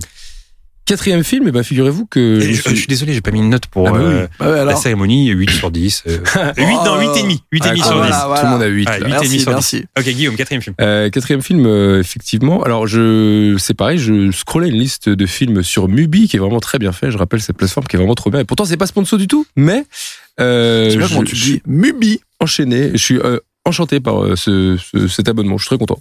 Bref. Et donc, il y a les 1000 films à voir de Mubi. Voilà. Et donc, Ah. je scrolle ça, tu vois. Et, ça, et je me dis, tiens, je vais me laisser tenter par un film. Et là, bon, à la fin du film, je me suis dit, mais attends, mais il y a bien quelqu'un autour de cette table qui m'en a parlé. Effectivement. Et il en avait parlé dans un livre. Parce qu'après, je l'ai vu après. Mais je l'ai vu qu'après. Mais je savais pas. Et du coup, je clique sur Voyage à Tokyo, Ah, 1953. Ozu. Ouais. Yasu, euh, pardon, Yasujiro Ozu. Et là, je me dis, ah bah, je- pareil, je regarde pas l'histoire. Je me dis, allez, laisse-toi tenter, on va voir ce que c'est, etc. Et alors, j'ai pris une énorme baffe dans le sens où Ouais. euh, je me suis dit, bah, en gros, alors, je vous lis le pitch. Euh, c'est un couple de retraités qui viennent à Tokyo pour rendre visite à leurs enfants, mais ils découvrent que ceux-ci sont trop absorbés par leur quotidien pour leur consacrer beaucoup d'attention. En gros, ça part de là. Et en fait, je me suis dit, c'est fou comment euh, Euh, on est en 1953, on est au Japon. En gros, ils, en gros, ils sont, ils sont servis pour dire ah ben le modèle euh, familial japonais, il est en train de changer. C'est-à-dire qu'avant, on avait beaucoup de respect pour les anciens, et maintenant, bon, bah, les anciens, ça y est, tout est moderne, tout est, etc. Les anciens, on est là, ouais, bon, ça prend de la place, ça prend du temps, c'est un peu chiant. Et en fait, euh, et en fait, j'ai senti. En fait, ce qui est fou, c'est que le sentiment qui est traité ici, donc la détresse des vieux, tu vois, ça traverse pour moi toutes les générations. En fait, c'est archi universel, Mhm. alors que c'était en 53 et que ça renvoie à plein de trucs où je me suis dit putain, ça donne des leçons encore maintenant, tu vois. Alors qu'on est en 2021 et je me suis dit ouais, c'est vrai que c'est vrai qu'il a raison. c'est vrai que ça se fait pas. Mhm. Notamment une scène que j'ai trouvé méga triste où en fait euh, où en fait la grand-mère elle parle, elle dit ah bah je vais sortir avec le petit, euh, je vais aller jouer avec lui quoi. Et le petit il joue tout seul et quand la grand-mère lui parle, euh, le même le petit lui répond pas. Tu vois. Il est là genre euh, fait alors tu vas faire quoi plus tard? Putain, il lui parle pas. et tu sais, ce truc où t'es là. hmm. Et tu sais, c'est- c'est c'est pas du tout euh, évidemment là je raconte dans les grandes lignes c'est c'est à la fois très sobre et à la fois très euh, très poétique et j'ai trouvé ça très très beau et effectivement je me suis dit ben attends mais je vais quand même regarder parce que j'ai me que j'avais lu un truc qui est à peu près similaire et donc j'ai ouvert le 100 livres sans histoire de euh, Jean-Baptiste Toussaint autour de cette table et qui en avait parlé dans son livre effectivement donc les, les anecdotes tu les connais Les anecdotes, je les connais, et c'est un film qui est incroyablement touchant. ouais Moi, c'est un de mes films préférés. Et pareil, j'avais pris une claque quand je l'ai vu, quoi. C'est, tellement beau, et, et je suis complètement d'accord avec toi. C'est un film de 53, mais terriblement actuel. mais ça résonne en fait c'est fou c'est un film de 53 d'une autre culture parce que le Japon en 53 c'était pas non plus euh, ouvert sur le monde quoi donc c'est un truc où tu te dis bah c'est fou parce que ça résonne maintenant ça résonne surtout en fait c'est les rapports familiaux euh, alors qu'ils sont pas organisés pareil mais ils résonnent euh, de la même façon chez nous etc et surtout il y a un travail euh, que j'ai trouvé incroyable le travail du cadre où en fait c'est un cadre tout, tout le temps en profondeur où en fait c'est quasiment il y a enfin il y a des plans serrés mais il y a beaucoup de plans en fait en perspective. C'est-à-dire que il se sert euh, des portes carrées du Japon qui s'entr'ouvrent etc et il recrée plein de perspectives comme ça dans ces cadres et j'ai trouvé ça Ouais. Fabuleux. Et c'est pour c'est pour dire que justement euh, en gros euh, on est en train d'éclater le cadre familial pour euh, sortir de ce modèle et j'ai trouvé ça brillant. Bravo. Wow. Alors, combien sur 10 c'est difficile parce que c'est quand même censé être un des plus grands films de l'histoire par, par- pour plein de classements donc euh, je vais mettre je vais mettre 3 non pas du tout je vais évidemment mettre euh, qu'est-ce que tu veux mettre? Moi, j'ai, moi, j'ai envie d'être 10 sur 10, Bah quoi. ouais, 10 c'est sur un 10, classique, c'est un chef-d'œuvre, en c'est ça qu'est-ce que tu veux faire? Qui En fait, qui et genre moi Guigui je vais faire oh non, euh, non, attends je vais mais non mais c'est non, mais il faut savoir que c'est, c'est un chef-d'œuvre du cinéma, quoi. Ouais, c'est un chef-d'œuvre absolu. C'était, c'était vraiment, c'était brillant. Voilà, j'ai Bah, une, bra- bravo d'avoir apporté un 10 sur 10. part. Bah oui, non, Voilà. Bon bah je mets 9 à Blue Chips. Euh, un 10 sur 10 et après t'enchaînes sur un quatrième son. Eh oui, il y a un son qui n'a rien à voir, puisque euh, effectivement, euh, là encore, je suis. euh, alors, c'est encore un artiste que j'avais suivi au début. J'avais son premier album, et finalement, je l'ai complètement zappé. Enfin, je l'ai lâché, je sais pas pourquoi. Euh, Kurt Weill, si vous voyez qui c'est. Ah, bien sûr. Et en fait, j'étais en voiture. Alors, j'ai j'ai eu quelques trucs qui sont passés cette année, etc. Et c'est tombé à un moment où parfois tu as une rencontre avec une chanson où tu te dis, mais attends, mais le texte, ça parle de moi, c'est trop bizarre, etc. trop bizarre, un truc un peu mystique où j'étais en voiture. Il commençait à faire beau, tu sais, je me sentais mieux, je sais pas, il y avait un truc, bon, bref. Et paf, euh, Kurt Weill qui, reprend une chanson de John Prine, qui est une légende de la country music euh, qui nous a quitté en 2020. On adore John Prine. Ouais, John Prine qui était, bon, archi, je, crois, archi il est, je crois il est mort du Covid en plus, malheureusement. Ouais. archi prolifique et archi euh, archi respecté, etc. Et en gros, il fait un duo avec John Prine et reprend une chanson de John Prine, donc qu'il avait écrite en 79, qui s'appelle How Lucky.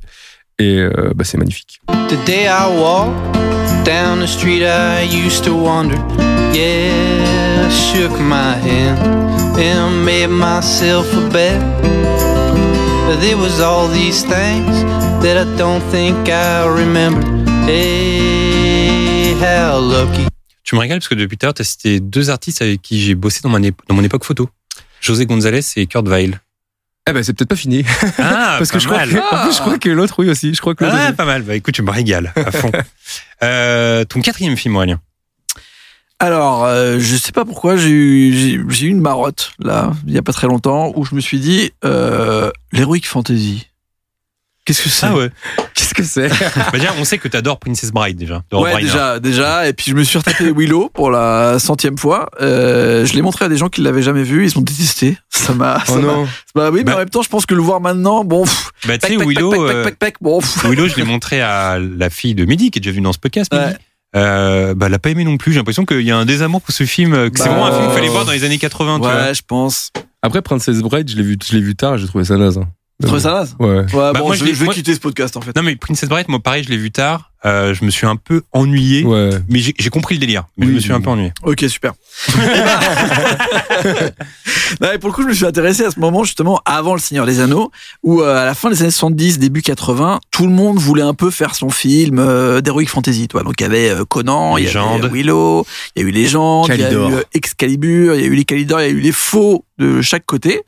Et a j'ai aussi découvert un- le. Est-ce que c'est peut être considéré comme ça le Ohio euh, ah Ohio de Method Man Iron Man de Richard Donner euh, avec euh, le type qui joue dans Ferris Bueller, Matthew Broderick, Lady Hawk, pardon. Ah oui, Dio, Ah, tout Lady à Hawk, fait, Lady tout à Hawk, fait. Ah si, si, on peut le mettre parce que c'est dans le truc des années 80 où il y a un peu du fantastique mélangé à des trucs un peu des magiciens, des bagarres et tout.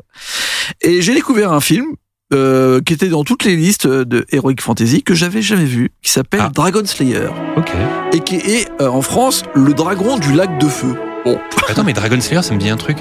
C'est pas un jeu vidéo ou le nom d'un groupe ou un. Ouais, Bah, je, pense que je pense qu'il y a 50 000 groupes de musique qui doivent s'appeler Dragon Slayer. Alors, on l'a Ouais, dit, c'est ça. euh, le GOT, euh, ils étaient à fond sur Dragon Slayer. Le Black Metal, ils étaient chaud. Euh, c'est un film qui donc qui est réalisé en 1982 avec euh, à la réalisation Matthew Robbins, qui est un mec qu'on connaît pas trop, mais euh, qui est en fait euh, dans l'entourage de George Lucas. C'est euh, c'est lui euh, notamment qui a pas mal scénarisé sur les premiers films de George Lucas, notamment euh, THX 1138. Ouais. Euh, il l'a aidé à réaliser. Je crois qu'il était même réalisateur de deuxième équipe. Et il est très proche, bah, en fait, euh, de euh, Lucas Arts Film. euh, euh, et en fait, euh, ce film est un peu sa première réalisation de film de science-fiction et est basé sur les effets spéciaux qu'ils avaient développés ensemble pour l'Empire contre-attaque. Mhm. Donc, c'est censé être un film sur un dragon. Euh, un dragon qui, qui vraiment fait flipper euh, toute une région. Et en fait, au début du film, t'as, euh, si vous allez voir qu'il y a encore une deuxième marotte qui revient, t'as genre une équipe de villageois qui De viennent. baseball. Non, une équipe de villageois qui viennent voir un grand mage, un magicien, euh, pour Ah lui demander de les sauver euh, du dragon. Ricky J. Et en fait, euh, c'est Ricky Jay, ça aurait pu. Et en fait, euh, le, euh, le magicien. Et toi, pour te régaler pour ton anniversaire, faut faire un- une soirée d'anniversaire sur le thème de la magie, Ah du bah ça, baseball et de. euh, Un mec qui fait des tours de cartes avec des cartes de baseball. Ouais, c'est ça. ça la régale. Ça va, je suis trop chaud là. Avec un peu de sport et tout. Et Nick Nolte qui gueule dans un coin, je suis, je suis, je suis parfait. Et en gros, euh, ce que j'aime bien dans ce film, c'est qu'il est pas du tout euh, sur les préceptes habituels de l'heroic fantasy. C'est-à-dire que euh, le mage, euh, qui est censé en fait euh, que les villageois viennent voir, en fait, il en a marre, il est fatigué, il est vieux, il a un apprenti qui ressemble un peu justement à Matthew Broderick, si je me, non, Christian Slater dans euh, Le nom de la rose. Ah non. Ah oui. Christian Slater qui joue un petit euh, un petit moine là un Ah peu un, un peu gauche un peu merdique et tout Euh, là c'est euh, ce, ce petit ce petit mec est joué par Peter McNichol qu'on verra euh, comme euh, dans Ali McBeal vous avez regardé Ali McBeal? Mais écoute, c'est marrant que tu me dis ça parce que je. Je découvre Ali McBeal depuis un mois. ok et je, ben, tu je- vois, je le- regardais quand j'étais ado et là c'est sur Prime Video et je me suis dit oh, pourquoi pas mais là ça m'a saoulé au bout de la deuxième saison ça m'a saoulé j'ai arrêté. eh ben, Peter McNichol c'est lui là Ah bah oui c'est le vois, mec un peu chelou qui ressemble un euh, peu à Lucini là. voilà John Ouais, ouais, ouais. Et ben son premier rôle, c'était dans ce film, Le Dragon du lac de feu, Ok. où il joue une sorte de, de mage un peu gauche qui fait des tests. Et en gros, ce qui est génial, c'est que euh, l'ancien, il en a marre, et il lui dit bon, je vais me barrer en fait. Donc bah je te laisse. Je te laisse faire ton truc. Et lui, en fait, il est nul. Et en fait, tout le monde le prend pour une sorte de sauveur. Et tout le film est basé sur le fait que, en fait, le mec qui est censé sauver euh, contre le dragon, il est éclaté. Il arrive même pas à faire disparaître un Mais truc. c'est une comédie un peu? Pas vraiment, parce que ça reste dans l'esprit de l'heroic fantasy, mais c'est très euh, avec un humour noir Et, euh, et assez euh, darkos sur euh, les religions un peu. Il y a tout un truc sur en fait euh, euh, lui est un mage et donc euh, il y a il y a une religion qui est en train de commencer à arriver et qui dit non mais toi tu vas pas réussir à nous débarrasser de ça. Ton truc de ma de magie c'est ça existe pas. Et donc t'as tout un délire de justement de passer à un- autre ère, un truc un peu de modernité, tu vois, qui est, qui est en creux de ce truc-là.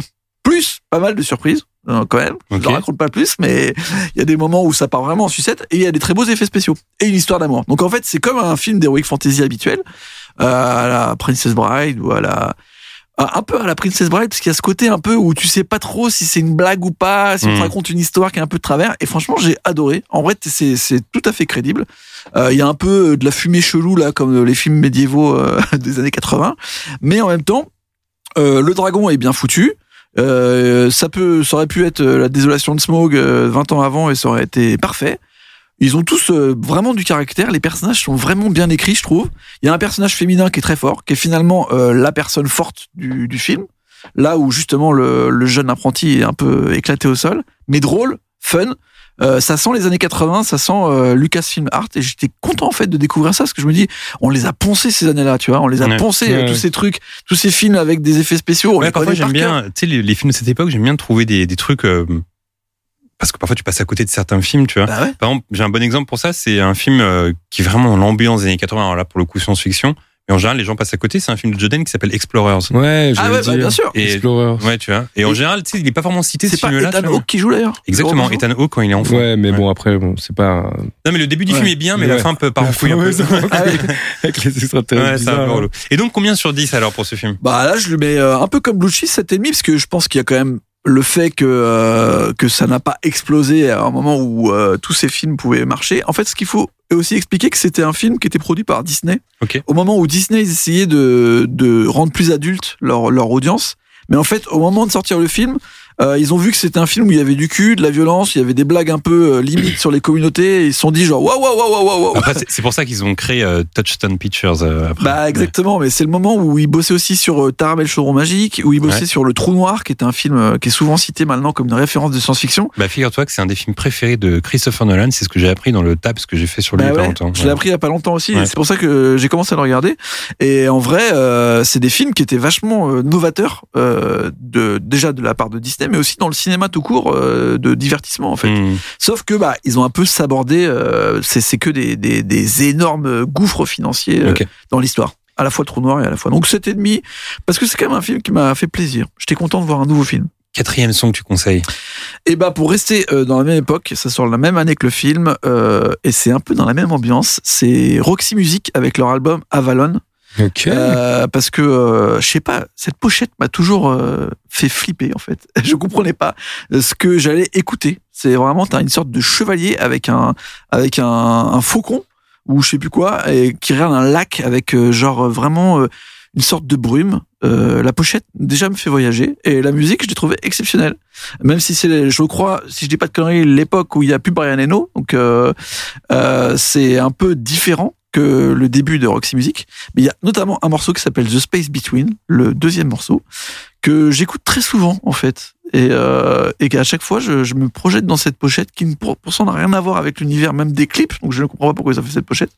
Mais vraiment, Roxy Music Avalon, euh, bah voilà.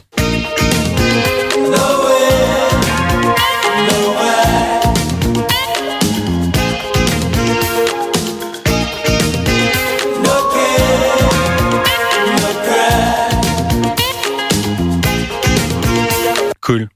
Euh, mon quatrième film, c'est euh, un film qui s'appelle Le Privé, euh, 1973, film de Robert Altman.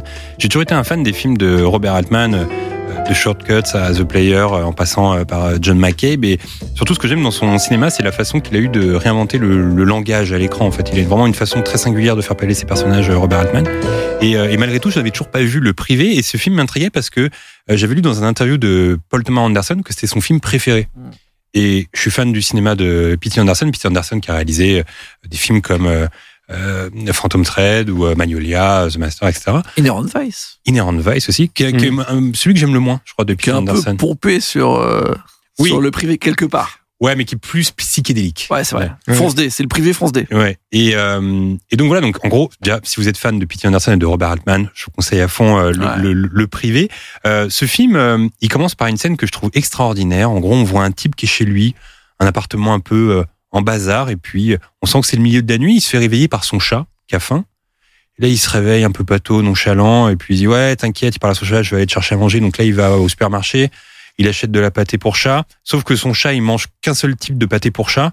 Donc il prend un ancien pot de pâté pour chat et puis il cache son chat et puis il met de la pâté dans un autre euh, récipient pour qu'il pense que c'est sa pâté qu'il aime bien.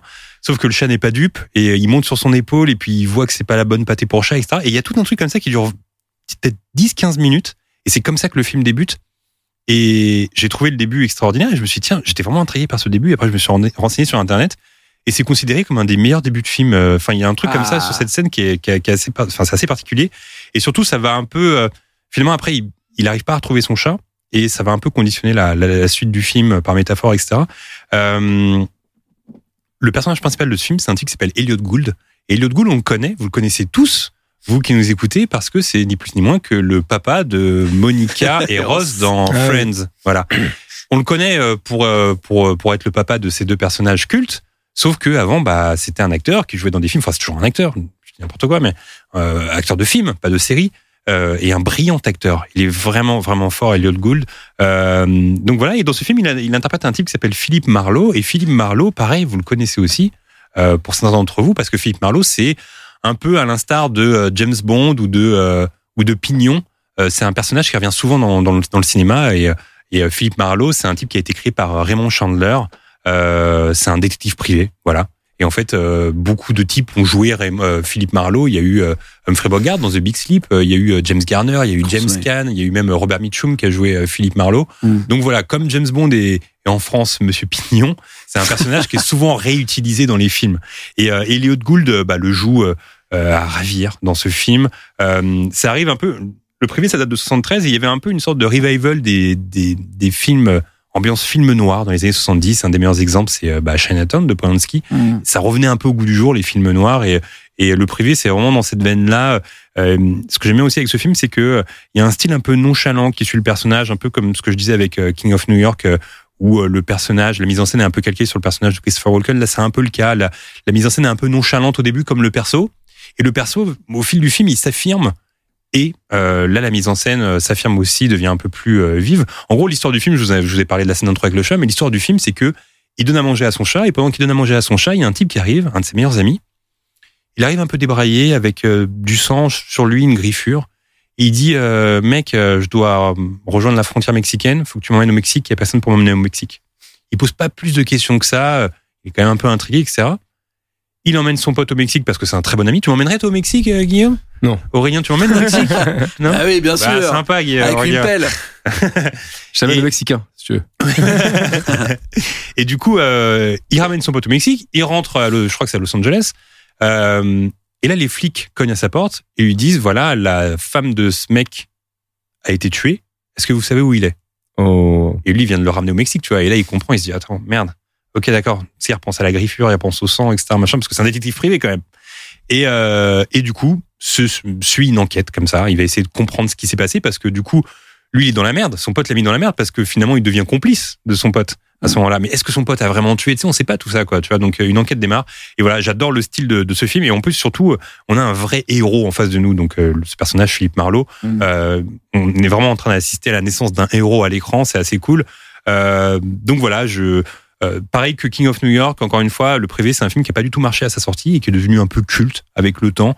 Euh, C'était vraiment là pour le coup un échec commercial et critique. Euh, c'est assez fou, ils avaient même stoppé la, la sortie du film. C'est hyper rare dans l'histoire du cinéma. C'est-à-dire que le film est sorti, ça faisait tellement un flop qu'ils ont dit OK, on, on arrête. On reprend de zéro, c'est-à-dire qu'on le sort des salles, on reprend de zéro, on rebosse la communication autour, euh, la pub, etc. On veut le sortir dans de meilleures conditions. Donc, euh, ils ont repensé plein de choses. Ils ont, ils ont fait une nouvelle affiche parce que la première affiche ne fonctionnait pas. C'est souvent arrivé dans l'histoire du cinéma. Par exemple, un film comme L'Aventure intérieure de Joe c'est un film qui a pas beaucoup marché parce que beaucoup disent que l'affiche n'était pas bonne. Et après, une nouvelle affiche est sortie qui était un peu plus cool. Euh, et là, pareil, ils ont refait une nouvelle affiche. C'était euh, Jake Davis euh, qui l'a qui l'a refaite. C'est Jake Davis, c'est le dessinateur de, du magazine Mad. Vous connaissez Mad Ouais, ouais, bien sûr. Et donc le poster est vraiment cool. Le nouveau poster est vraiment cool. Et malgré tout, ils l'ont ressorti et ça a pas trop marché encore une fois. Donc euh, ce film était voué à ne pas euh, fonctionner. Pourtant l'équipe elle est folle parce que c'est Altman à la réalisation. Euh, la à la photographie c'est euh, Vilmos euh, Gigmond, le célèbre chef opérateur. qui a, ouais, qui a pratiquement commencé avec Altman parce qu'il était sur John McCabe en 71, Mm. qui par la suite a bossé sur l'épouvantail de Schatzberg. Il y a eu aussi Obsession, Voyage au bout de l'enfer ou encore Délivrance. Donc il a vraiment bossé sur des grands films. Chef opérateur culte, Vilmos Gigmond. Et euh, à la musique, c'est John Williams. Bien avant qu'il bosse avec Steven Spielberg. Donc on a quand même Altman, euh, Gigmond, on a Williams. Le casting est assez fou. Et pourtant, ça n'a pas marché. Euh, donc voilà. Et aussi, la petite info croustillante. Ah, C'est- vrai qu'on n'a pas encore dit croustillant dans ce podcast. Aïe, aïe, aïe. L'info croustillante, c'est que c'est aussi un des premiers rôles de Arnold Schwarzenegger qui joue dans ce film Ah. et qui n'a pas de réplique. en fait, c'est une scène où en gros Elliot Gould, euh, euh, il est ramené de force chez des, euh, chez des chez des mafieux et ces mafieux ont des hommes de main. Et dans les hommes de main, il y a la grosse carrière. En plus, c'est vraiment le Schwarzenegger de 73, donc c'est euh, époque euh, Mister Olympia, Ouais, etc. Et tout. Et il y a ce type qui est à côté, qui est hyper imposant, etc. Sauf que euh, Schwarz- Schwarzenegger ne parle pas, mais on voit que lui, forcément, quoi, parce qu'il a une telle présence à l'écran. Euh, donc voilà, donc vraiment le privé, c'est quand je l'ai vu, euh, J'ai tout de suite adoré. Pour moi, c'est un 8,5 sur 10. Oh, mais neuf, Et- allez. Ouais, j'ai envie de mettre 9, mais je me suis dit, 9, c'est un point du chef-d'œuvre.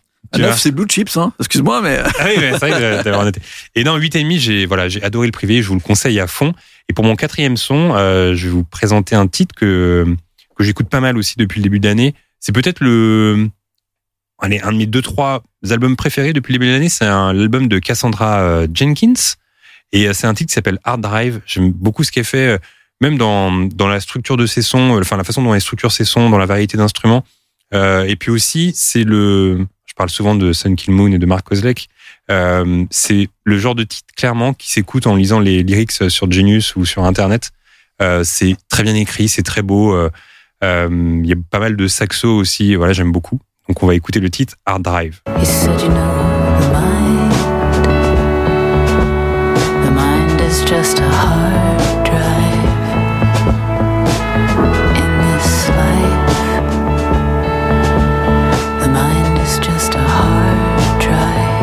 Dernier film, Guillaume. Cinquième et dernier film. Eh ben, dernier film, euh, énorme claque. Et tu disais tout à l'heure, euh, tu disais tout à l'heure des films qu'on voulait voir depuis longtemps. Et finalement, une fois qu'on les voit, on se dit putain, mais waouh, ok, j'ai vu un truc euh, que j'ai adoré. Alors j'ai adoré. Je vais casser l'ambiance. Ça s'appelle Le Chat de- en 1971, réalisé par Pierre Granier de Fer avec euh, mon ami Jean Gabin.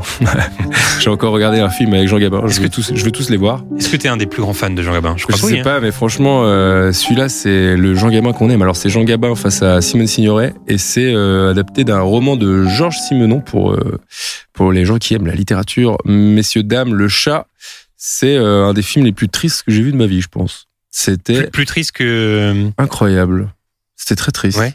Mais en fait, en fait, c'est genre, alors, en gros, le J'allais dire plus triste que au hasard Balthazar de, de Robert Bresson. Il y a un peu, enfin non, bah, c'est pas pareil, mais au hasard Balthazar, c'est déprimant, quoi.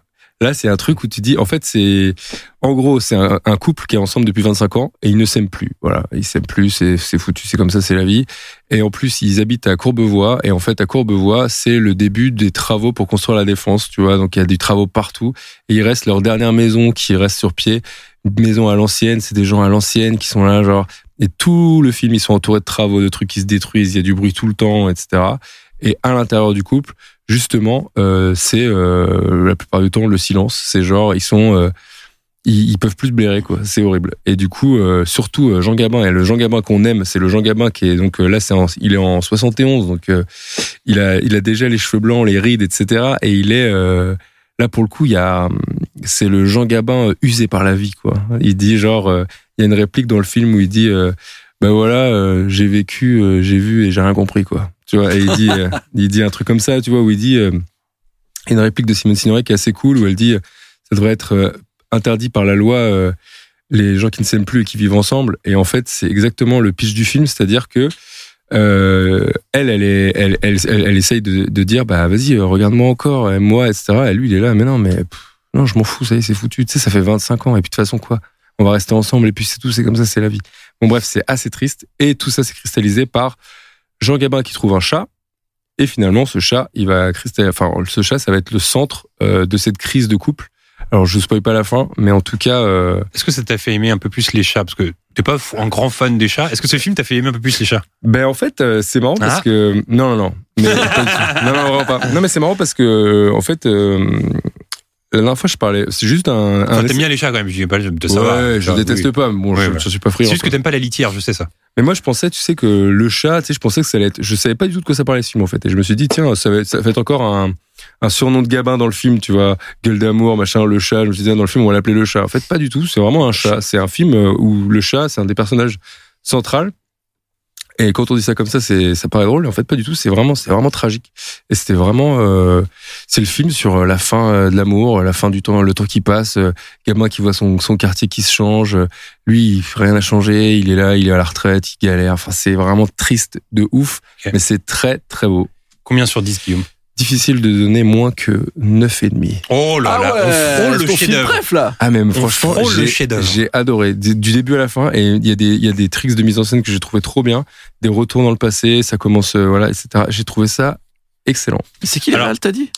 Pierre Granier de Fer. Alors Ouais. euh, moi j'avais déjà vu un film de lui, à savoir euh, Adieu poulet avec Lino Ah. Ventura et Patrick Devers, mais J'ai vu ça. je vais regarder d'autres trucs de lui parce que j'ai trouvé ça vraiment euh, grandiose. Alors, je vais instaurer un nouveau truc euh, pour, euh, pour ce format. Euh, Guillaume, est-ce que tu peux nous redonner la liste des cinq films que tu as présentés? Oui, Jerry de Gus Van Sant, In the Soup de Alexandre Rockwell, Voyage à Tokyo de Yasujiro Ozu, Ozu pardon, et Shadows de John Cassavetes et Le Chat de Pierre Granier, Granier de Fer, pardon. Donc, ce qu'on va faire, c'est que chacun va donner maintenant le film qui nous a donné le plus envie. Qu'est-ce qui t'a donné le plus envie dans ce qu'a dit Guillaume? Euh... Merde, j'ai oublié. Merci, merci. Non, là, le- ça fait plaisir en tout Non, là, cas. là, là, le chat, ça m'a chauffé. En fait, euh, là, t'as mis, t'as mis des- plein de vieux films. Moi, je suis chaud sur les vieux films. Mais tout, mais ça parle beaucoup des gens qui sont vieux, qui. qui... Ouais, bah, j'ai une sélection un peu triste en fait. Hein. Ouais. Je m'en suis rendu compte et. euh, non, je- Jerry, en vrai, je veux vraiment le voir. Non, en fait, là, j'ai envie de voir tout. Forcément, Ah, pas mal. pas- déjà, je pense qu'avec les notes qu'on a données, on a envie de tout voir. Ouais, déjà. il y a que Cassavetes que j'ai déjà vu. Mais, mais dans, Euh, moi, dans les films qu'a donné Guillaume, c'est le chat, là. Tu m'as vraiment chauffé sur le chat. Ouais, le le chat, chat, Surtout euh, le côté euh, vieille maison qui reste avec la défense qui se construit et, et et il y a des dialogues, il y a des dialogues où effectivement comme euh, Voyage à Tokyo, on se dit putain ça résonne, etc. Mm. Et Là, enfin, c'est une crise de couple, mais c'est une crise de couple euh, universelle où il y a des trucs où tu te dis mais c'est toujours pareil et à la Ouais. fois à un moment il lui dit mais toi et moi c'est insoluble en fait. Et il y a un truc où t'es là waouh putain mais je sais pas en fait c'est Gabin et Gabin je l'aime trop. Il peut dire, 9,5 sur 10. Gabin il peut dire le beau temps, je suis content tu vois je l'adore.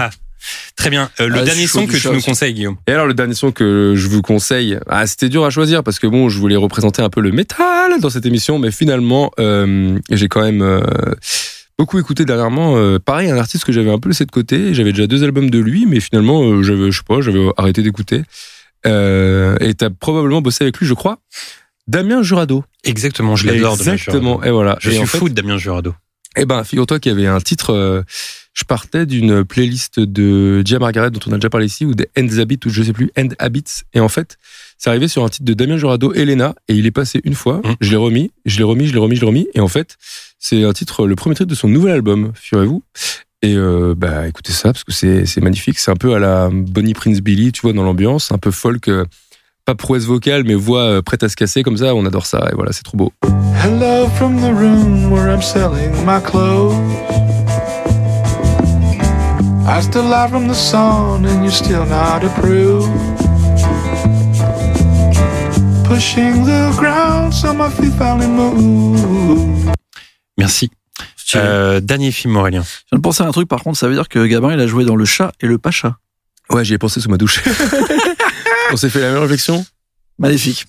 Euh, dernier film, un film de bagarre. Voilà. Très bien. Un film, euh, un film qui sort en 1979, à une époque où apparemment tout le monde veut faire des films sur les gangs, parce que je pense que c'est le moment où les États-Unis découvrent euh, que leurs villes sont gangrénées par les gangs, des bandes, The euh, Warriors. de gens. Il y a Est-ce The qu'on- Warriors qui Est-ce sort qu'on en va nous faire la 79. réflexion qu'on a parlé que de vieux films? Est-ce qu'on va nous dire ça dans, sur Twitter? Bah, C'est probable. J'espère. Bah, il y a, il y a, oui, il y a First Go. Vous avez pas, ah oui. Vous avez pas des parlé de des Dune 90. Mais c'est un film qui se passe dans le passé. Donc, Ouais, mais. Dune, tout le monde l'a vu, ça va. Euh, non, ça s'appelle Les Seigneurs en français, The Wanderers en, américain. Ça sort la même année que The Warriors. Et en fait, vu que ça s'appelait pareil, ça a été vraiment, enfin, The Wanderers, The Warriors, il y a eu vraiment une guerre de savoir qui allait sortir le premier, le film de gang qui parle de gang à New York. Sauf que ça n'a rien à voir avec The Warriors. Si vous connaissez le film de 79 qui est plutôt euh, dans le futur, euh, enfin, on sait pas trop, euh, c'est un peu étrange dans un monde. On pense que c'est New York en même temps. On pense que c'est pas tout à fait là. Enfin bref, là c'est dans les années 60, le début en fait des bandes euh, dans le Bronx à New York, à l'époque où les bandes sont vraiment communautaires. Et on suit The Wanderers, qui est une euh, équipe de américains, d'italo-américains, euh, qui viennent vraiment du Bronx et qui se construisent en, en opposition avec euh, des bandes euh, bah, de d'Afro-américains, euh, de Sino-américains, et, euh, et qui se battent en fait entre eux, qui ont tous des blousons avec marqué The Wanderers dans le dos. Et en fait, ça parle un peu. En fait, c'est un petit peu comme euh, American Graffiti de euh, de George Lucas qui sort euh, quelques années avant, mais avec une façon beaucoup plus urbaine et beaucoup plus euh, violente de traiter des sujets, de grandir dans un environnement urbain difficile. En gros, c'est une bande de mecs qui ont des problèmes comme tous les autres, c'est-à-dire au fur et à mesure, tu vois qu'ils ont des problèmes avec leurs parents. Il y en a certains, ils habitent dans la dans la rue. Il y en a, ils ont des problèmes juste de couple où ils savent pas trop comment gérer le fait que leurs parents veulent euh, qu'ils aillent tout de suite euh, taffer ou aller à la fac et eux ils veulent pas vraiment. Et en fait, tout ce qu'ils euh, veulent, c'est être une bande ensemble et euh, aller se taper avec les, les autres. et euh, très vite, ils se retrouvent dans une embrouille avec les Boldies qui sont des mecs chauves, juste avec des, des. En fait, il y a vraiment aucune. Il y a aucun délire politique, aucun délire social dedans. C'est juste des mecs qui se ressemblent, qui sont ensemble et euh, qui se battent les uns contre les autres juste parce que euh, ils se ressemblent pas. Mais il y a vraiment aucun délire politique. Il y a rien. Là, les Boldies, c'est juste des mecs chauves, dont un qui est énorme, vraiment très grand, plus grand que Shaquille O'Neal, et qui lui veut taper tout le monde. Donc, euh, qui fait la guerre avec les autres. Mais en creux de cette histoire de bande, il y a vraiment un truc euh, sur un peu les années 60, début 70, la fin d'une ère et le moment où en fait euh, tu peux plus déconner en fait. T'es plus au lycée, tu peux plus juste te battre sur un terrain vague euh, et euh, dire que après ça va passer. Et donc euh, tu suis en fait chaque personnage principaux. Certains qui veulent changer de bande parce qu'ils pensent que certains sont pas assez violents ou autres. La confrontation entre les Italiens et les Afro-Américains pendant une grande partie du film et en fait au fur et à mesure ils se rendent compte qu'ils sont exactement pareils. Donc il y a énormément de choses sur la société des années 60-70 des États-Unis et en même temps c'est hyper fun et c'est bien filmé. C'est filmé par réalisé par Philip Kaufman, Ok, cool. euh, le mec qui a fait euh, The Right Stuff. Je sais plus comment ça s'appelle en Ouais, The Right Step, euh, le, The Right Step. les mecs qui partent The dans Right. Step, ouais, c'est euh, d'ailleurs casting de fou d'ailleurs. Ouais, incroyable. Et ben c'est le film qui va faire euh, très peu de temps après. La film euh, ce- The Wanderer, c'est son film un peu euh, où il raconte un peu son, son histoire quoi. Enfin comment lui il a vécu ce truc des, des bandes dans le Bronx. Très bien. Et il y a vraiment des, des super bagarres. Voilà. On aime la bagarre en général. Et à un moment ils font un, T'aimes bien la bagarre, Guillaume? J'apprécie la Tu te bagarre. bagarres parfois ou pas? Vraiment très peu. Voire pas du tout. la grosse story Personne c'est se bagarre ici. non, on arrête la bagarre. Ouais. Il y a vraiment une story où ils disent genre bah vas-y on arrête de se battre et on fait un match de foot et en fait c'est là qu'ils rencontrent le plus gros gang de l'histoire qui s'appelle les Ducky Boys et il s'avère qu'une bande à Paris s'est appelée les Ducky Boys à cause de, cette, de ce Ah. film. Donc voilà, je vous en dis Euh, pas plus. combien sur 10 Ah, franchement, c'est encore un film, ça fait la troisième fois que je le vois, avec un grand plaisir. Ça a vraiment rien à voir avec The Warriors, mais c'est un peu dans la même énergie. Euh, J'aime bien, j'ai l'impression que c'est un préquel de, de The Warriors, en fait, moi.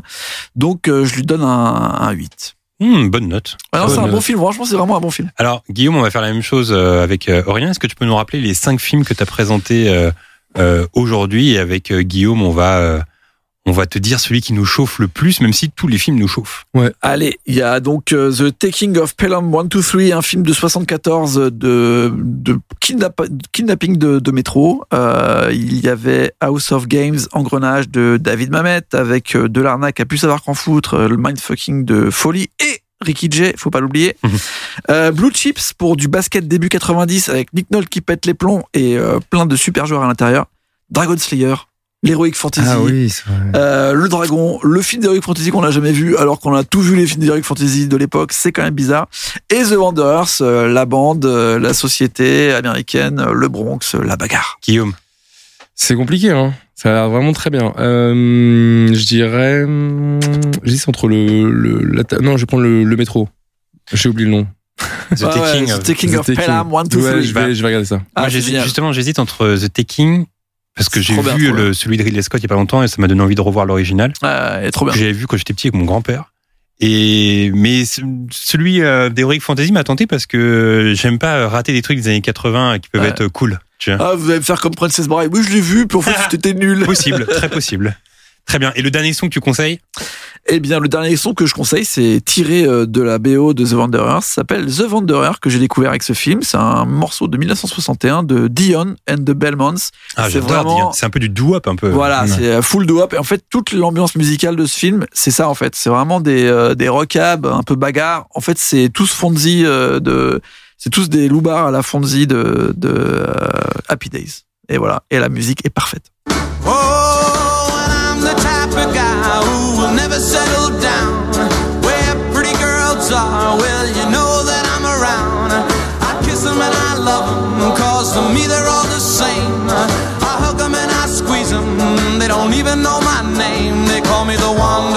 Euh, non, vous n'êtes pas euh, sans savoir qu'on est en pleine période euh, d'Halloween. C'est vrai. Donc, il fallait quand même que je parle d'un film qui soit Ah. en adéquation. Pour Ah vous bah donner oui. envie de regarder un film le 31 octobre, euh, au cas où. C'est un film qui s'appelle Terreur sur la ligne, film de 1979, réalisé par euh, Fred Walton. Euh, et c'est un film terrifiant, vraiment. Ah. C'est un film terrifiant et euh, comme je le disais, c'est un film signé euh, Fred Walton. Et Fred Walton, il a une carrière assez atypique parce que Terreur sur la ligne, c'est son premier film en 79 et pratiquement euh, son seul film parce que euh, il en a réalisé un deuxième sept ans plus tard, en 86, Week-end de terreur. Euh, et puis après, plus rien, que des téléfilms.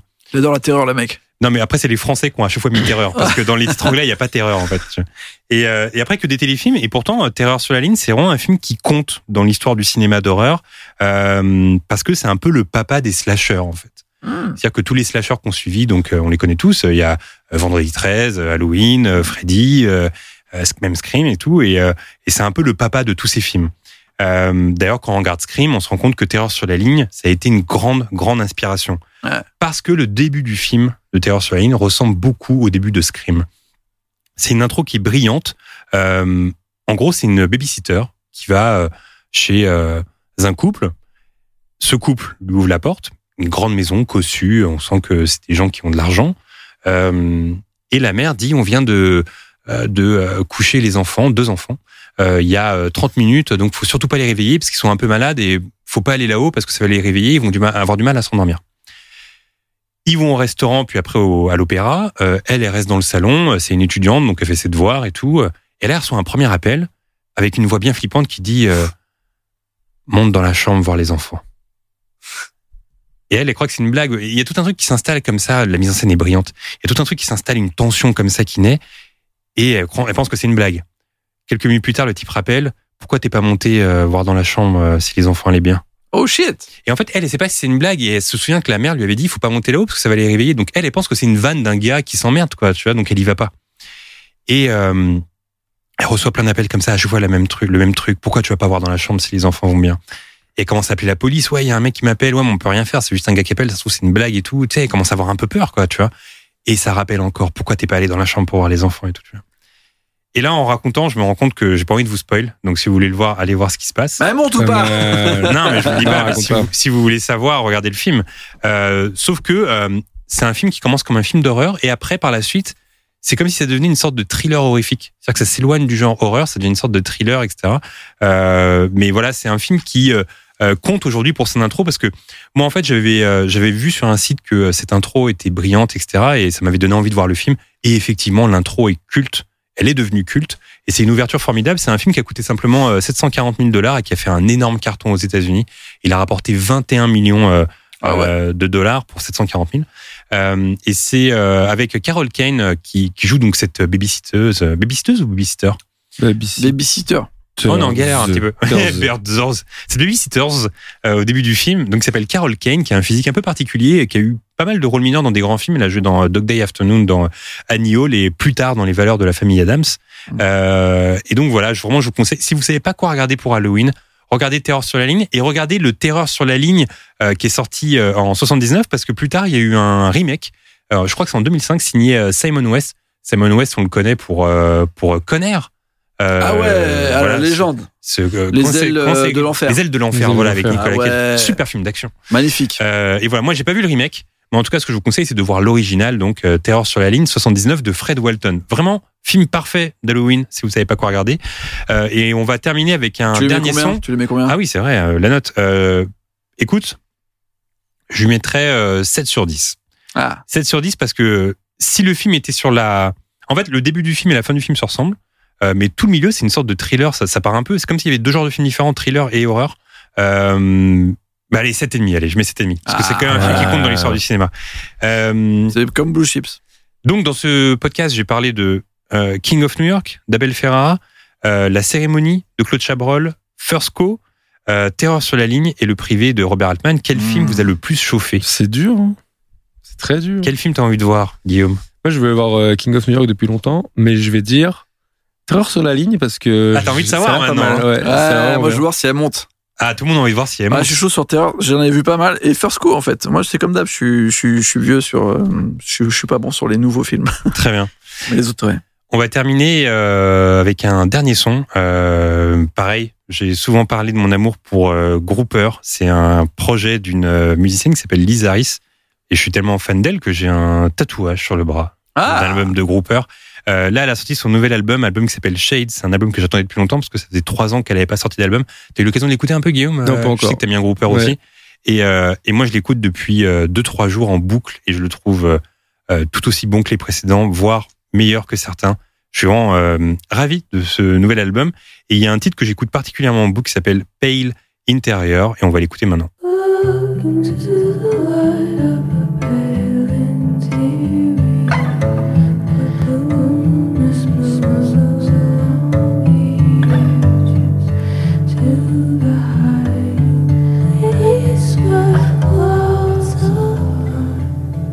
Eh bien, merci d'avoir écouté euh, ce Eh podcast. oui, merci. En tout, on vous a con- euh, conseillé euh, 15 films, 15 sons. Je rappelle que je vais faire une playlist parce qu'en fait, à la base, j'avais pas prévu de faire une playlist, mais euh, mais je me je me doute que certains d'entre vous Devance les demandes. Ouais, voilà, je devance les demandes parce que oui, c'est quoi le titre qu'il a dit, Aurélien ou Guillaume ou toi, JB, machin et tout. Donc, je vais vous faire une playlist et toutes les chansons dont on a parlé, que vous avez pu entendre dans ce podcast, seront réunies dans un, dans une playlist.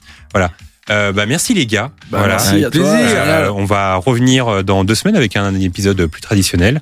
Euh, C'était un plaisir de parler ciné et musique avec vous. Ouais. Et merci à Ninon et Timothée qui nous ont accompagnés sur cet épisode. Et un peu tard, parce que là, je vois qu'il est euh, 20h27. Voilà, cet épisode Aïe, est un aïe, peu aïe. plus long que d'habitude.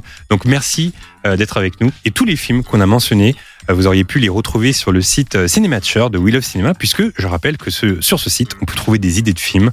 Et ils y sont tous très bon outil. On se retrouve très bientôt. Ciao tout le monde. Salut.